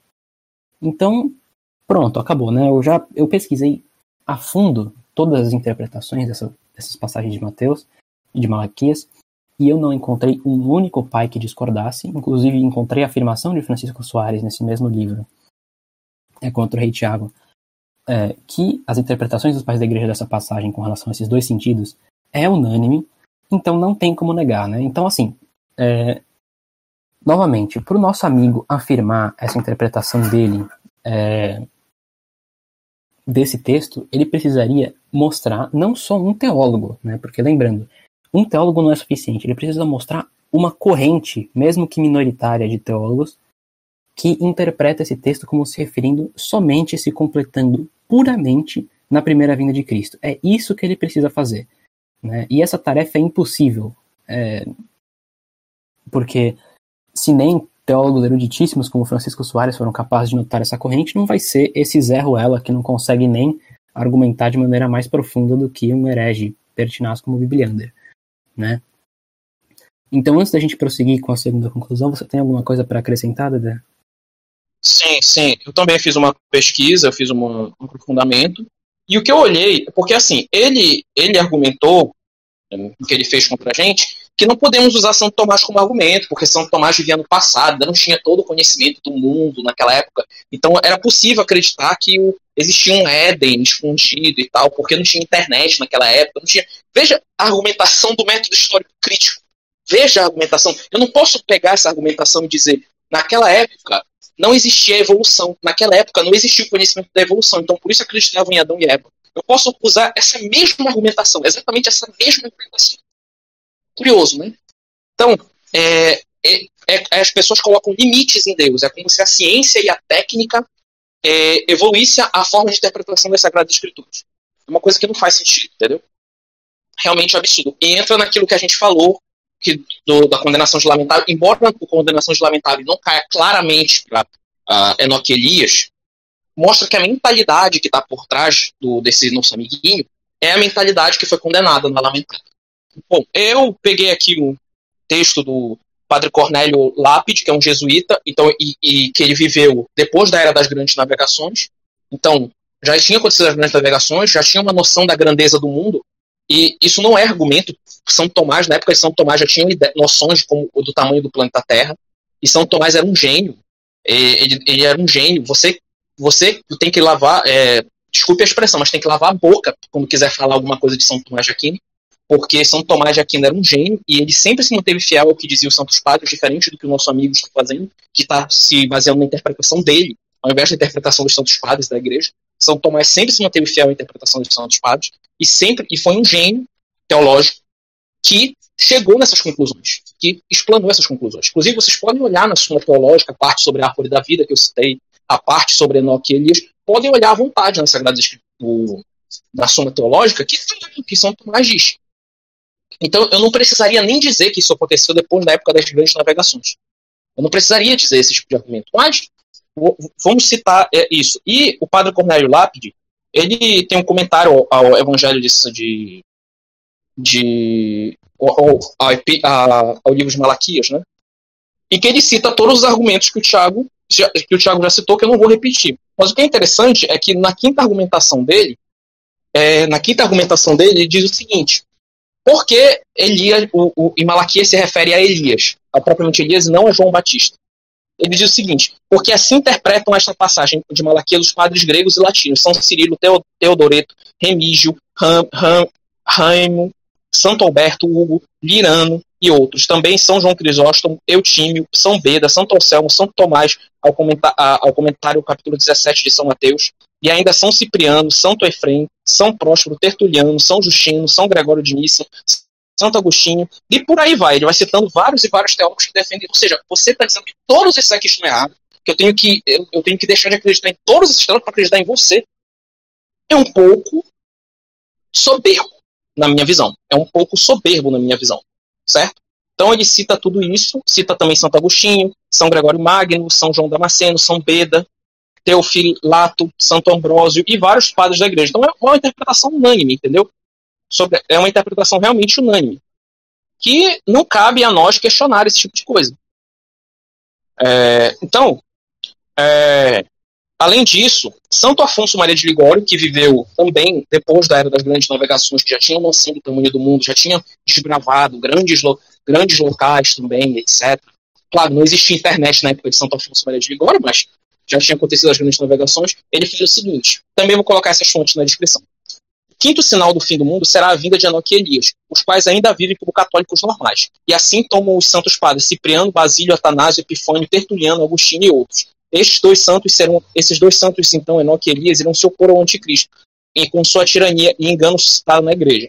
Pensaram alguns também que virão para, para pregar Moisés, Jeremias e São João Evangelista, mas a sentença comum é que somente Enoque e Elias virão pregar. E estes dois mais provavelmente virão no princípio da perseguição do anticristo, como diz São João, que farão suas pregações por 100, 1260 dias, porque o anticristo não reinará mais que 1290, por volta de três anos e meio, como diz, como diz Daniel 12. Então aqui ele já quebra, Santo Afonso Maria de Ligório teria cometido uma heresia dupla, porque esse nosso amiguinho, ele diz que a previsão de uma grande tribulação no fim dos tempos, que o reinado do anticristo no fim dos tempos, isso, você pregar isso é protestante e é herético. Santo Afonso está pregando isso. Então você vai ter que dizer que Santo Afonso é um herege. E eu quero que você tenha coragem de falar isso, porque você não tem coragem de falar isso, você diz que é ignorância. Nos seus vídeos você fala que é ignorância. Então todos esses aqui estão ignorância, só você está certo. Me parece um pouco de soberba me parece um pouco de soberba, é o que me parece. E é a mesma soberba que levou São Pio X quando se referia aos modernistas. Ele dizia: o amor às novidades é, está na origem de todos os erros. Isso é o, o que São Pio X falava. E cai com uma luva para você. Por quê? Porque esse amor que você tem pela técnica, pelo método histórico-crítico, pelo historicismo, pelo cientificismo, leva você a questionar as interpretações dos todos os padres, e você ficar só com isso E só com a sua interpretação. Então todo mundo está errado, só você está certo. O que resta para você afirmar aqui? Falta você afirmar. Eu sou o caminho, eu sou a verdade eu sou a vida. Ninguém vem ao Pai senão por mim. Só que falta você afirmar esse tipo de coisa. Porque é uma soberba absurda. Você está dizendo que Santo Afonso é um herege, você está dizendo que São Tomás de Aquino é um herege. Mesmo que materialmente você está dizendo isso. E isso é grave. Isso é muito grave. Certo? Você vê que esse método histórico crítico acaba deixando muitos dos seguidores desse sujeito com uma fé muito fria, fraca, porque não que nós desejemos pregar, por exemplo, essa mania devocional e racional, até que, sim, admitimos que muitos católicos chegam a isso, mas o extremo que ele nos oferece de uma fé sem nenhum mistério, sem nenhuma capacidade, por assim dizer, de Deus operar milagres nesse mundo, acaba dando como morto qualquer, por assim dizer, uh, mistério na fé, acaba fazendo com que as pessoas fiquem muito materialistas, imediatistas, porque se não vai ocorrer, se você acha impossível que Deus traga, por exemplo, dois profetas para a nossa atualidade, poxa, você duvida de Deus, então. Compreende?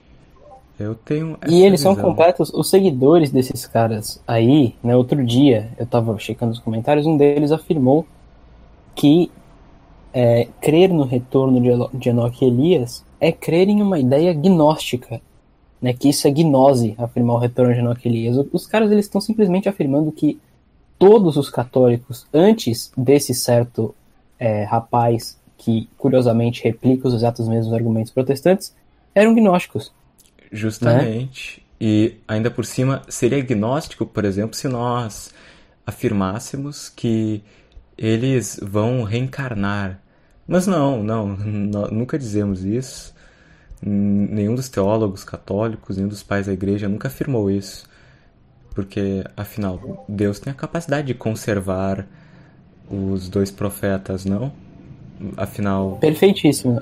Perfe... É exatamente isso que eu ia comentar agora. Eles. É... Esse foi um ponto muito atacado por ele. Né? Ele afirma que é absurdo Deus ter conservado dois profetas até hoje. E afirma que isso é herético. Né? Mas, mas você, tem, você tem alguma coisa. Você Quer concluir seu raciocínio? Não, é, é, justamente esse o meu ponto, porque não querendo cair nessa fase devocional, enfim, mas o, por assim dizer, racionalismo materialista que ele prega na interpretação das escrituras acaba destituindo a fé católica de todos os seus milagres, de toda a sua profundidade e deixando uma fé morta, uma fé fria, tanto que uma das acusações que eles deram contra nós sobre o Apocalipse, ele e o amigo dele, comparou a visão que o professor Carlos Nogueira nos apresentou, que é a visão mais correta, como um filme da Marvel. Ou seja, ele não acredita realmente na potencialidade de Deus de poder realizar prodígios, milagres, como ele bem entender ele destitui de Deus sequer esse direito. É absurdo, é impróprio. Como assim? Pois é, e outra Isso é a teologia da libertação. Notem como é extremamente conveniente Deus trazer o retorno de dois profetas na época do anticristo, porque na época do anticristo será um momento de confusão. Né? É, São Francisco de Sales fala isso muito claramente no seu livro A Controvérsia Católica, que foi escrito contra os calvinistas, né, na Suíça, é, ele afirma justamente no tempo do anticristo, nós vamos ter um momento de confusão, né, os, os, fiéis estarão confusos, muitos fiéis irão apostatar porque o anticristo fará milagres, mas Deus, é, em sua bondade, irá enviar para nós dois profetas para trazer, para restaurar todas as coisas, como a gente lê em Mateus, e essa interpretação justamente dada por é, pelos pais da igreja, como eu já tinha explicado, então, assim, notem como Deus, como Deus é bom, como ele é correto. Ele vai. É, aqueles que tiverem ouvidos irão de fato ouvir. Né? Deus nos dará, nos dará dois profetas para nos manter no caminho correto neste, neste tempo. É, isso é uma coisa, São Francisco de Sales, né, é, que tinha também conexão muita com, com os jesuítas e tal, que pregou na Suíça, afirma isso claramente, né, no, na segunda parte, no artigo 3, capítulo 7 do seu livro, afirma categoricamente, com todas as letras, Enoque e Elias irão retornar na época do anticristo. É, ele afirma isso com bastante clareza. Então, assim, a gente vê justamente, quem quer que tenha estudado os teólogos medievais vai ver uma oposição claríssima. Teólogos católicos defendendo que Enoque e Elias retornarão, protestantes defendendo que não retornarão e que isso é uma fábula judaica. Né? Exatamente o que o nosso colega defende.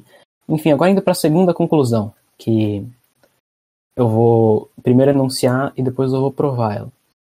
É, eles não receberam a visão beatífica, certo? Enoque e Elias eles permanecem vivos no paraíso, como a gente lê em Eclesiástico, conservados pela potência absoluta de Deus, né, dado que não repugna a potência absoluta de Deus conservar é, dois entes humanos no paraíso. É, vivos, dado que isso não repugna a potência absoluta de Deus, e também, precisa ser dito, não repugna a potência absoluta de Deus. Um,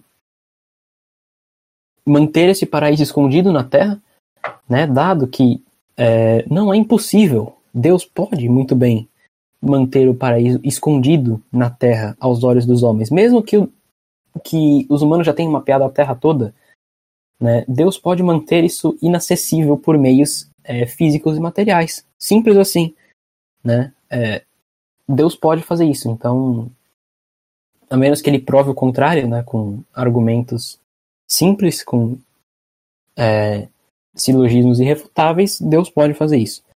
Então, bem, vamos demonstrar a segunda conclusão, que eles não receberam a visão beatífica, que eles permanecem vivos em seus corpos mortais, né?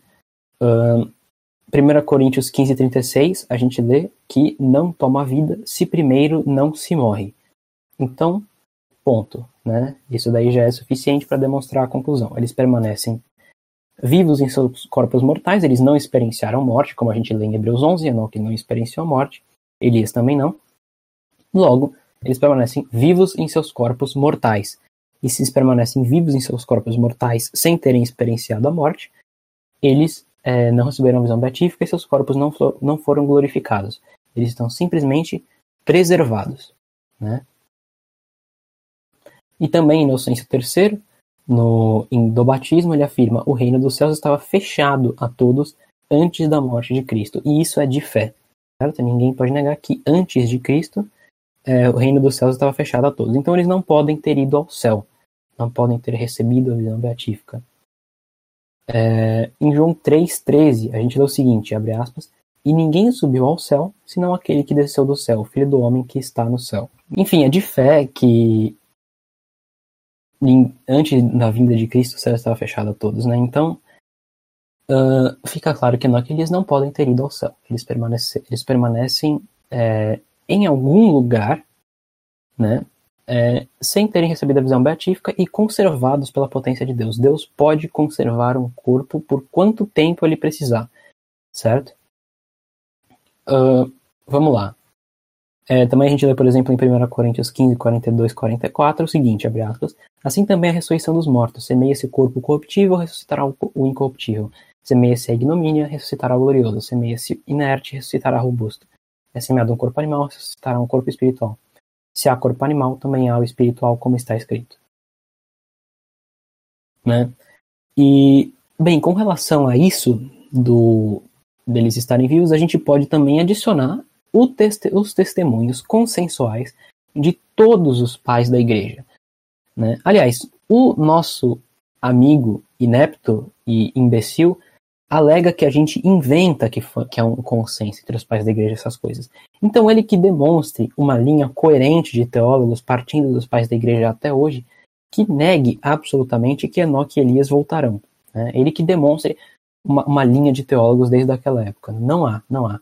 A gente vê Francisco Soares, por exemplo, doutor exímio, eruditíssimo. Né? Inclusive Francisco Soares era famoso por causa da sua erudição. Em suas obras ele citava vários e vários autores. Né? Inclusive, algumas de suas obras tornam-se até chatas por causa disso, porque ele cita muita gente. Né? Ele diz o seguinte na sua resposta ao rei Tiago, né? a estes documentos da escritura são adicionados os testemunhos dos pais da igreja, que, com consentimento unânime, ensinam que Enoque e Elias não provaram morte, mas permanecem vivos é, de corpo e alma. Mas nenhum deles ensina que vivem em corpos imortais e gloriosos. É, e muitos indicam, falam abertamente, que vivem em corpos mortais, embora estejam conservados por virtude divina e preservados de toda força corruptiva, corruptiva até determinado momento do tempo. É, e bem, eles estão no paraíso terrestre, né? Eu posso também aqui citar São Roberto Bellarmine, que, que vai afirmar que eles voltarão, né? Uh, enfim, é, eles estão, fica, fica aí claro, então, né, pelo próprio testemunho de Eclesiástico, que a gente já tinha citado, e pelo consenso unânime dos pais da igreja, que eles estão no paraíso sem receber a visão beatífica, né, no paraíso terrestre onde esteve Adão. Né? Agora eu queria citar um texto de São Roberto Bellarmino muito interessante, muito esclarecedor sobre, é, sobre este assunto, que é, vai deixar bem claro o quanto o nosso amigo defende exatamente a visão dos protestantes e contraria todos os pais da igreja. Né? São Bellarmino diz o seguinte, abre aspas, é, é provado pelo consenso dos pais da igreja que Enoque e Elias voltarão em pessoa no tempo do anticristo pois Hilário, Jerônimo, Orígenes, Crisóstomo e todos os outros intérpretes de Mateus 17 dizem isto sobre Elias. De forma similar, o fazem Lactâncio no livro 7, capítulo 17, Teodoreto no capítulo último de Malaquias e também Agostinho no tratado 4 sobre João e Primásias é, no capítulo 11 sobre Apocalipse. Sobre Enoque e Elias, muitos dos quais é, escreveram sobre o Apocalipse dizem que eles voltarão para se opor ao anticristo, como Beza, Ricardo e, e Aretat, que inclusive afirma que isto é crido sem exceção por toda a Igreja. Ademais, Damasceno no livro 4, capítulo 28, Hipólito Mártir na oração de consumação do mundo, São Gregório Magno no Sumoralium e Agostinho no, na interpretação literal de Gênesis é, dizem o mesmo. E mais adiante ele diz: os luteranos negam que eles voltarão, mas todos os católicos acreditam com fé certa que ambos vivem em seus corpos mortais, pois o apóstolo ensinou que Enoque não morreu e, quem, é, e que nem é, Elias morreu, mas ainda irão morrer. É, além dos, dos citados acima, Irineu, Tertuliano, Jerônimo Agostinho e Epifânio ensinam isso. Fecha aspas. Né? Uh, então, enfim, tá bastante claro aí, né? O São Roberto Bellarmino justamente opõe a visão de todos os católicos que quem fé certa que não eles retornarão com a visão dos hereges luteranos, que afirmam que eles não voltarão. Né? E aqui para citar um testemunho também muito elucidativo nesse, nesse assunto, que é o testemunho de Santo Irineu de Leão, que no seu é, Contra as Heresias, no livro 5, capítulo 5, é, verso 1, ele diz o seguinte, abre aspas, os presbíteros discípulos dos apóstolos dizem que é, aqueles que para lá foram carregados, né, o para, que no caso se refere ao paraíso no qual esteve Adão, é, lá permanecerão até o fim, gostando de incorrupção. Então aqui ele está tá falando de Enoque pelo contexto, né, no caso, e falando que eles permanecerão no paraíso é, é, sendo incorruptos, né? Então, isso Irineu afirma que quem, diz, quem ensina isso são os presbíteros discípulos dos apóstolos, lembrando que Santo Irineu teve contato com vários desses discípulos dos apóstolos, né, incluindo São Policarpo, que foi mártir, né, que foi discípulo direto de São João, pessoal, amigo pessoal de São João. Um, Tertuliano, no De Anima, capítulo 50, afirma o seguinte, abre aspas, Enoque e Elias foram transladados, nem sua morte foi encontrada, ou seja, foi adiada. Além disso, eles são preservados da morte, para que possam extinguir o anticristo com seu sangue, são Jerônimo, na sua epístola a Pâmacos, na epístola 61, diz o seguinte: Elias e Enoque ainda não morreram, e eles possuem, como habitantes do paraíso, os membros com os quais foram levados e transladados. É, Santo Agostinho ensina a mesma coisa no seu livro sobre o paraíso, São Gregório na sua muralha. Enfim, não resta dúvida alguma. É, Enoque e Elias eles permanecem em seus corpos mortais no paraíso sem receber a visão beatífica e ainda irão morrer no futuro. Eles irão morrer. Né? Eles permanecem preservados por virtude divina, né? É, por preservação por parte do próprio Deus. É, algo acrescentado, Dé? Não, só que também é importante a gente destacar, né, que isso, isso vai ser importante, a vinda de Enoquelias, é porque vai ser necessário um testemunho, tanto da lei natural, quanto o testemunho do, dos profetas e, e, dos profetas e, de, e, de, e da lei de Moisés. Então, Enoque virá para os gentios, Elias virá para os judeus.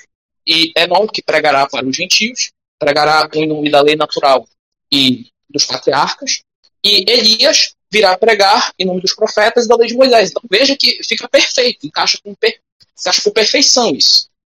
Então é, é uma coisa que vai, que pode acontecer.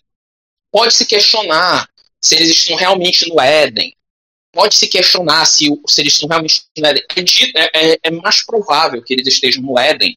Por quê? Porque lá, como eu falei, tem a árvore da vida, o que explicaria a incorruptibilidade. Mas pode se questionar pode-se dizer que eles estão em outro lugar, que Deus possa ter colocado em outro lugar e lá esteja os preservando, porque Deus pode fazer isso. Agora, duvidar disso é algo que é algo totalmente delirante, algo de alguém que realmente tem que estudar um pouco mais, tem que baixar a bola, baixar a soberba, porque é realmente uma coisa complicada. Pois bem, né, prosseguindo com a a terceira conclusão, né, que é apenas conectando, amarrando tudo que a gente falou até agora, né, é, note que a argumentação é bastante simples, né, em todos os pontos. São testemunhas humanas que serão dadas. Enoque e Elias eles estão vivos, é, em corpos mortais, no paraíso, preservados por virtude divina. E a terceira conclusão é que Enoque e Elias são exatamente essas duas testemunhas de Apocalipse 11. Né? É, João não diz explicitamente que serão Enoque e Elias, mas é, a, indicação forte, né? nós temos que os dois estão no paraíso, é, preservados, é, por algum motivo no futuro, e depois do Apocalipse a gente vê que eles serão duas testemunhas, enfim. Mas o ponto mais forte de demonstração que essas duas testemunhas são de fato Enoque e Elias se dá pelo assentimento, repito, unânime dos pais da igreja que essas duas testemunhas são Enoque e Elias. É, Santo Agostinho, na Cidade de Deus, no, no capítulo 29, afirma que isso é coisa, no livro 29 afirma que isso de Enoque e Elias estarem preservados e retornarem como as duas testemunhas é coisa frequentíssima nos corações e boca dos fiéis, né? falando do retorno de Enoque e Elias no fim dos tempos. Uh, São Gregório Magno, na homilia 12 sobre Ezequiel, é, Santo Ambrósio, quando expondo é, o Apocalipse, diz o mesmo, é, Doroteu, na sua sinopse, uh, São João Crisóstomo, na homilia 4 sobre 2 Tessalonicenses.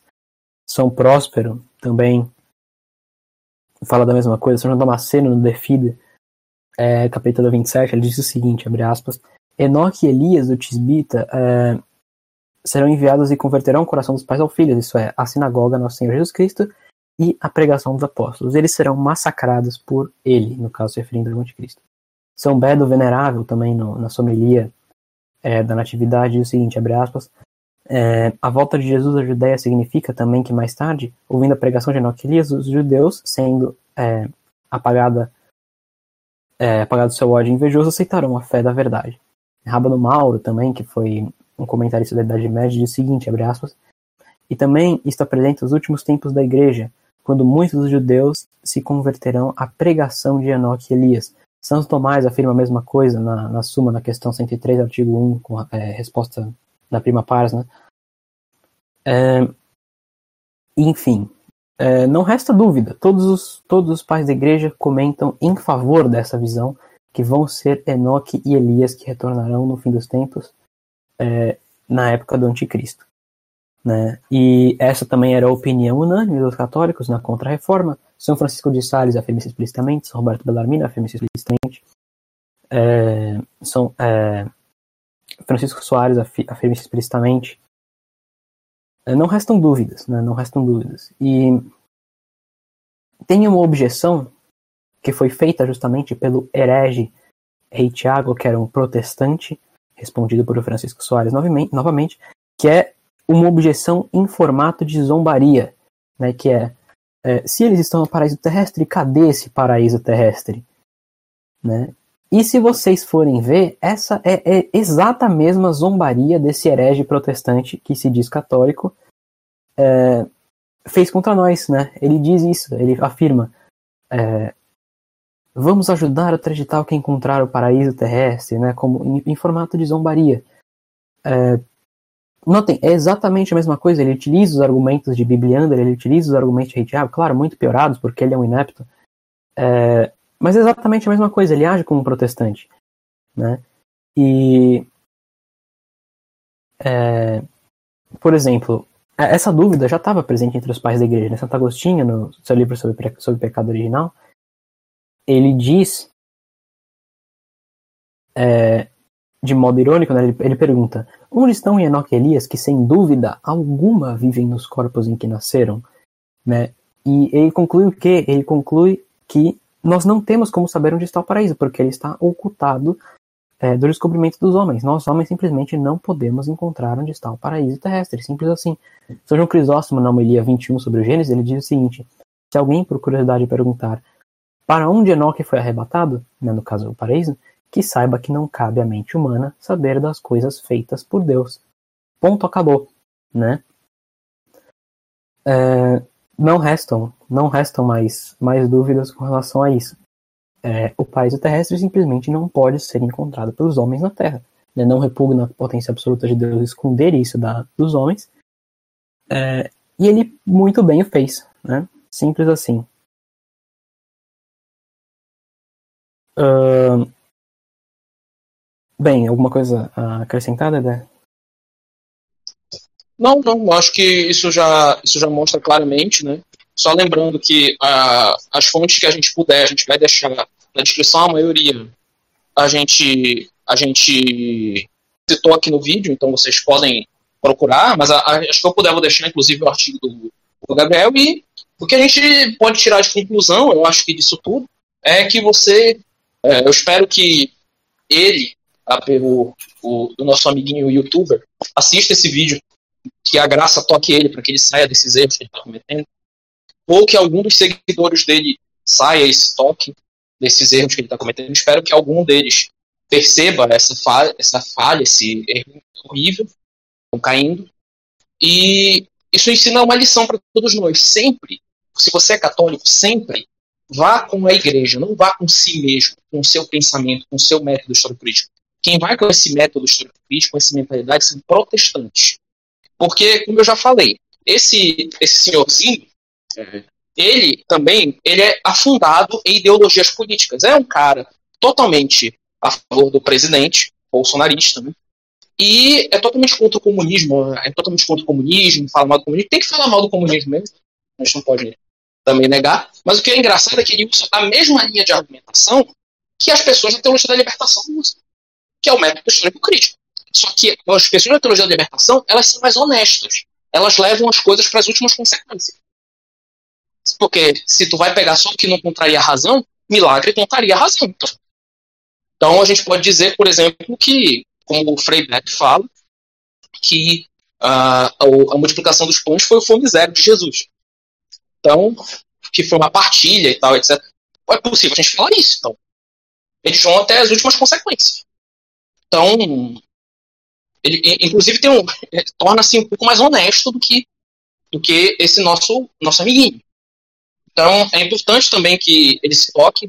Eu quero dizer que você pode contar com, com as minhas orações para que você melhore, para que você saia desse erro nefasto, porque ficar acusando os outros de hereges, ficar falando palavrões dessa forma, ficar contrariando a doutrina definida pela igreja, dizendo que é heresia, uma doutrina confirmada pelos santos padres, não é uma coisa que vem de Deus. Não é uma coisa que vem de Deus. Então, queria só concluir com isso. É algo interessante até que convém dizer, acho.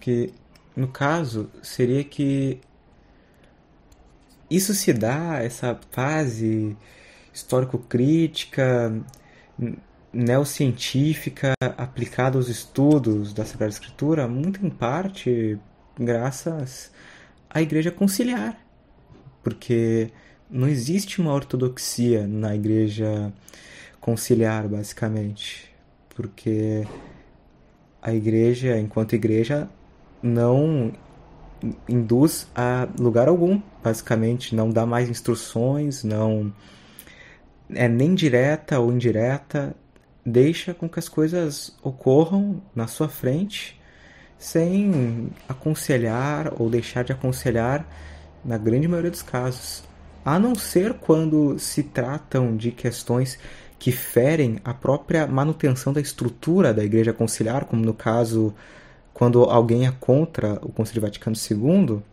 a não ser nesses casos, aí pode palpitar o quanto quiser, pode defender qualquer tese e não existe erro, é tudo a sua opinião. Nós não vamos, mesmo que o magistério anterior já tenha decidido sobre certas questões, nós não vamos nos arriscar a ponderar novamente sobre elas, a avisar, a alertar e nem mesmo, muito menos até, falar sobre coisas que ainda não foram definidas. Nós não vamos definir mais nada e que o público, que os fiéis façam a sua própria cabeça, sigam aquilo que convir, igual aos protestantes, não é? E tá por isso mesmo. Tanto que eles fazem várias discussões nesses canais no meio e na grande maioria são lives de puríssima opinião, somente doxa e pouco magistério. A exegese deles também é muito baseado em opiniões pessoais, pelo que eu vejo no fim mesmo, nada de patrística, nada de cartas encíclicas, porque como a igreja conciliar mesmo hoje na sua estrutura não se usa mais desses documentos, por que nós como os fiéis vamos utilizar, não é? Acho que fica um pensamento interessante, talvez, mesmo que delongado. Sim. Sim, sim. Inclusive esse nosso guinho aí, ele é totalmente conciliarista. Ele é totalmente totalmente ele xinga tipo, níveis quem ataca o Papa Francisco, quem. Claro que a gente também não tem que atacar o Papa, ficar xingando o Papa, dizendo que o Papa tem que morrer, mas assim, críticas ao Papa, críticas às coisas ruins, que, críticas às coisas ruins são coisas que é, é uma coisa que deve ser feito, entendeu? E ele ataca as pessoas, diz que vai defender o, Santo Padre com unhas e dentes e tal, então é uma pessoa totalmente ligada. Inclusive, só para antes da gente passar para o Tiago, para fazer, gente fazer as conclusões dele, é, tem um bispo conservador já falecido que ele usa uma linha de argumentação. Ele é muito querido, ele era muito querido dentro dos conservadores, não vou citar o nome aqui, mas ele usa uma linha de argumentação também do método histórico crítico. E ele era totalmente conservador, totalmente conservador ao ponto de ficar dizendo que, ao ponto de venerar os teólogos da nova teologia, dizer que tal coisa era cismática, que não sei o que, não sei o que, não sei o que. Então, além disso, tem um, um outro um outro senhorzinho que eu esse eu vou citar o nome porque é público, é público isso, isso aí, é, que tá no o outro também era público, mas eu prefiro não citar o nome. Mas nesse esse caso eu vou citar que é o professor Felipe Aquino, totalmente da canção nova, totalmente conciliar, totalmente defensor da igreja conciliar, que tem um artigo dele na internet defendendo que Adão e Eva são figuras que representam simplesmente, que ele defende a tese do poligenismo, que foi condenado por Pio XII na sua encíclica Humana e Gêneros, que a gente vai falar, inclusive, depois. Ele dizendo que Adão e Eva são símbolos dos primeiros povos, dos nossos primeiros pais, então Adão representa um povo, Eva representa outro povo, e que a, a origem da vida pode ter sido de, muito, de muitas outras formas. Então, quer dizer, você percebe que tem uma relação forte uh, entre o método histórico crítico e o Concílio Vaticano II, porque a maioria desses teólogos da nova teologia que triunfaram no Concílio Vaticano II são ligados pelo método histórico crítico. Eles usam o método histórico crítico para interpretar as escrituras. Todo, todo aquilo que foi condenado por São Pio X, que foi condenado na Pachente, que foi condenado na Lamentável, que foi condenado. Eles usam esse método de interpretação. Então, é, é, é, triste porque isso deveria ser uma coisa que só os protestantes liberais defendem. E hoje em dia, Hoje em dia, os protestantes defendendo, são mais literalistas, ou seja, eles defendem mais é, ortodoxi, ortodoxamente, ortodoxamente as escrituras, é, na medida do possível, claro, porque eles também caem em exageros, por exemplo, a própria Terra plana, né? mas eles acabam defendendo mais ortodoxamente a escritura do que os católicos. Porque tem muito católico hoje em dia que nega a existência de Adão e Eva, nega ou a literalidade do, do dilúvio, por exemplo. Tem muitos católicos hoje em dia que fazem isso. E muitos protestantes que assumem que defendem isso. Quer dizer, para tu ver como inverteu as coisas. Uma, uma, ideia que era protestante, que é uma ideia, e, e, continua sendo uma ideia protestante, entrou nos meios católicos e é defendida por muitos católicos. Isso é muito triste, muito triste, mas nós temos que continuar defendendo o que é certo, ainda que nós voltemos a ser 12. Né? Então, continuar, continuar combatendo, continuar lutando bom combate, lutando bom combate, como diz o professor Carlos Nogueira, e seguir em frente. Pode dar sequência na sua conclusão, Tiago. Bem, esse rapaz aí que a gente tá falando, ele é um completo palpiteiro mesmo, né? Ele fala muito mais do que ele sabe, né? Isso daí fica evidente, por exemplo, no vídeo dele contra o sedevacantismo, né? Se aquilo lá, se naquelas coisas que ele diz contra o sedevacantismo fossem as legítimas refutações do sedevacantismo, seria sedevacantista, né? Sorte que é, os argumentos dele não passam de palpites, né? Ele, ele, é palpiteiro demais, fala muito mais do que ele sabe. No caso do Retorno de Enoch Elias, principalmente com relação ao Apocalipse, né? Que ele se pretende, é, ele pretende se apresentar como um estudioso do Apocalipse. Ele é palpiteiríssimo com relação ao Apocalipse, ele não conhece a interpretação católica. As interpretações que ele dá aos textos não podem ser encontradas em absolutamente nenhum santo, nenhum doutor da igreja que é o procedimento normal de um católico. Né? Quando um católico ele quer interpretar um texto, né? quando a gente quer saber o significado de algum texto, a gente recorre a quem? A gente recorre ao magistério da igreja e a gente recorre aos santos. Né? Então, por exemplo, se esse, for o, se esse fosse o procedimento tomado por esse imbecil, ele pegaria o texto de Apocalipse 11, leria é, sobre as duas testemunhas, falaria, bem, eu quero ver quem são essas duas testemunhas. Né? Aí ele faria a sua pesquisa, ele veria os, as opiniões dos pais da igreja, dos teólogos católicos, e veria que os pais da igreja todos dizem, a, todos dizem, as duas testemunhas são Enoque e Elias, é, que permanecem em seus corpos mortais preservados é, por virtude divina, né, no paraíso terrestre. É, e veria as opiniões de todos os pais da igreja, veria, veria, como essa visão é coerente dentro das escrituras, já que Enoque foi arrebatado e permanece vivo até hoje, Elias também. Né, ele veria como tudo isso é coerentíssimo, como tudo isso, como todas essas coisas se encaixam. E ele seguiria, no fim, a visão dos pais da igreja, na visão católica, de que Enoque e Elias retornarão no fim dos tempos, é, na, é, na, na, vinda, na época da vinda do anticristo. Né? Essa seria é, o procedimento natural. Mas ele não faz isso, ele segue as suas próprias opiniões, nunca antes vistas na história da igreja.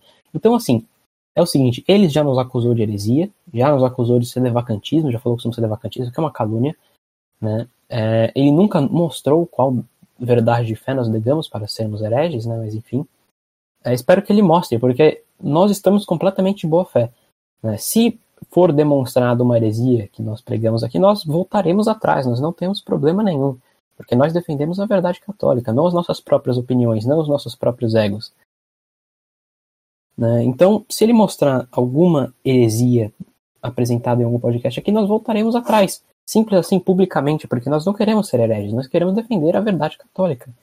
Né? Defender a doutrina católica pregada pelos santos da igreja, pelos pais da igreja, é, durante toda a história.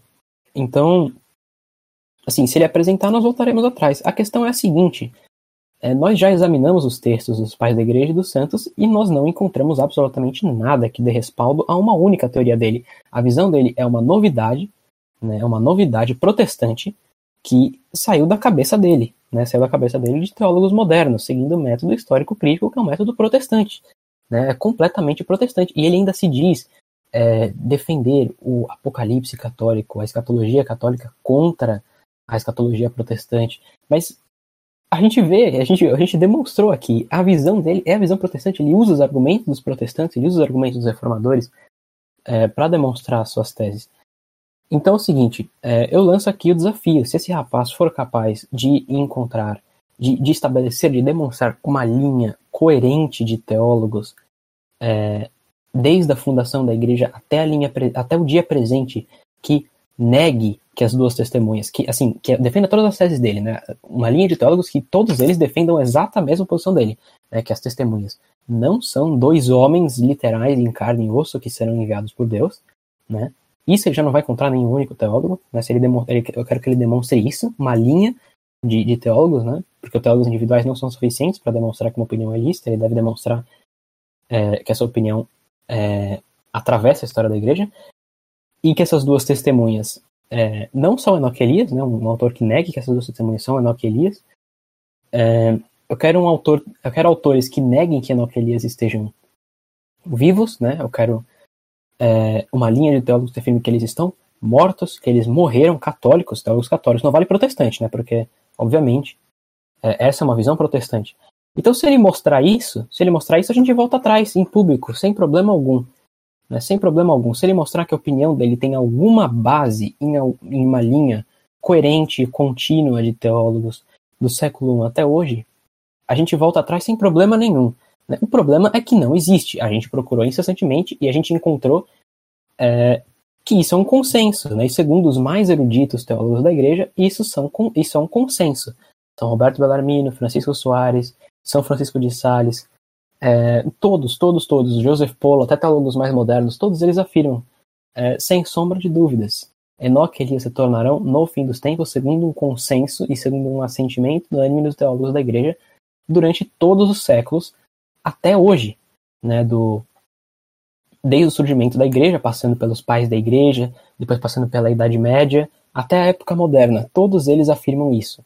Né? Isso só começou a ser negado é, por correntes modernistas e protestantes.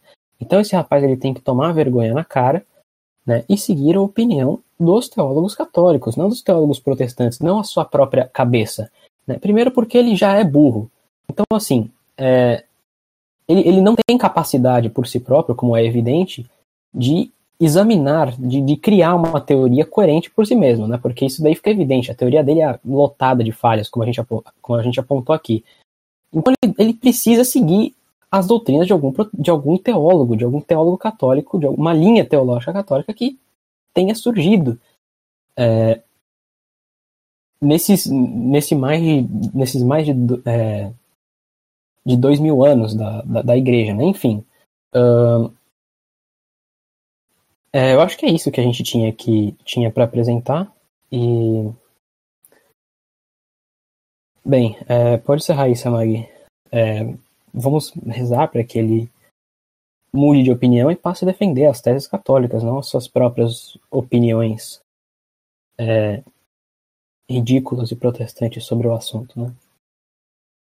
Perfeito. Então, muito obrigado ao Tiago e ao André que participaram daqui nessa exposição sobre uma questão tão interessante e que, infelizmente, mesmo pela sua profundidade e interesse, teve de vir, teve de vir em função de responder um fulano muito confuso.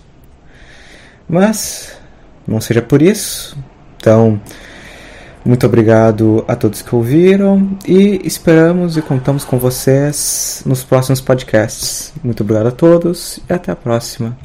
E a pedido de muitos, antes de finalizarmos, gostaria de dizer que para qualquer dúvida que vocês tenham, qualquer dica, sugestão, etc., criamos um e-mail apenas para isso. Então, tredtalk.mail.com.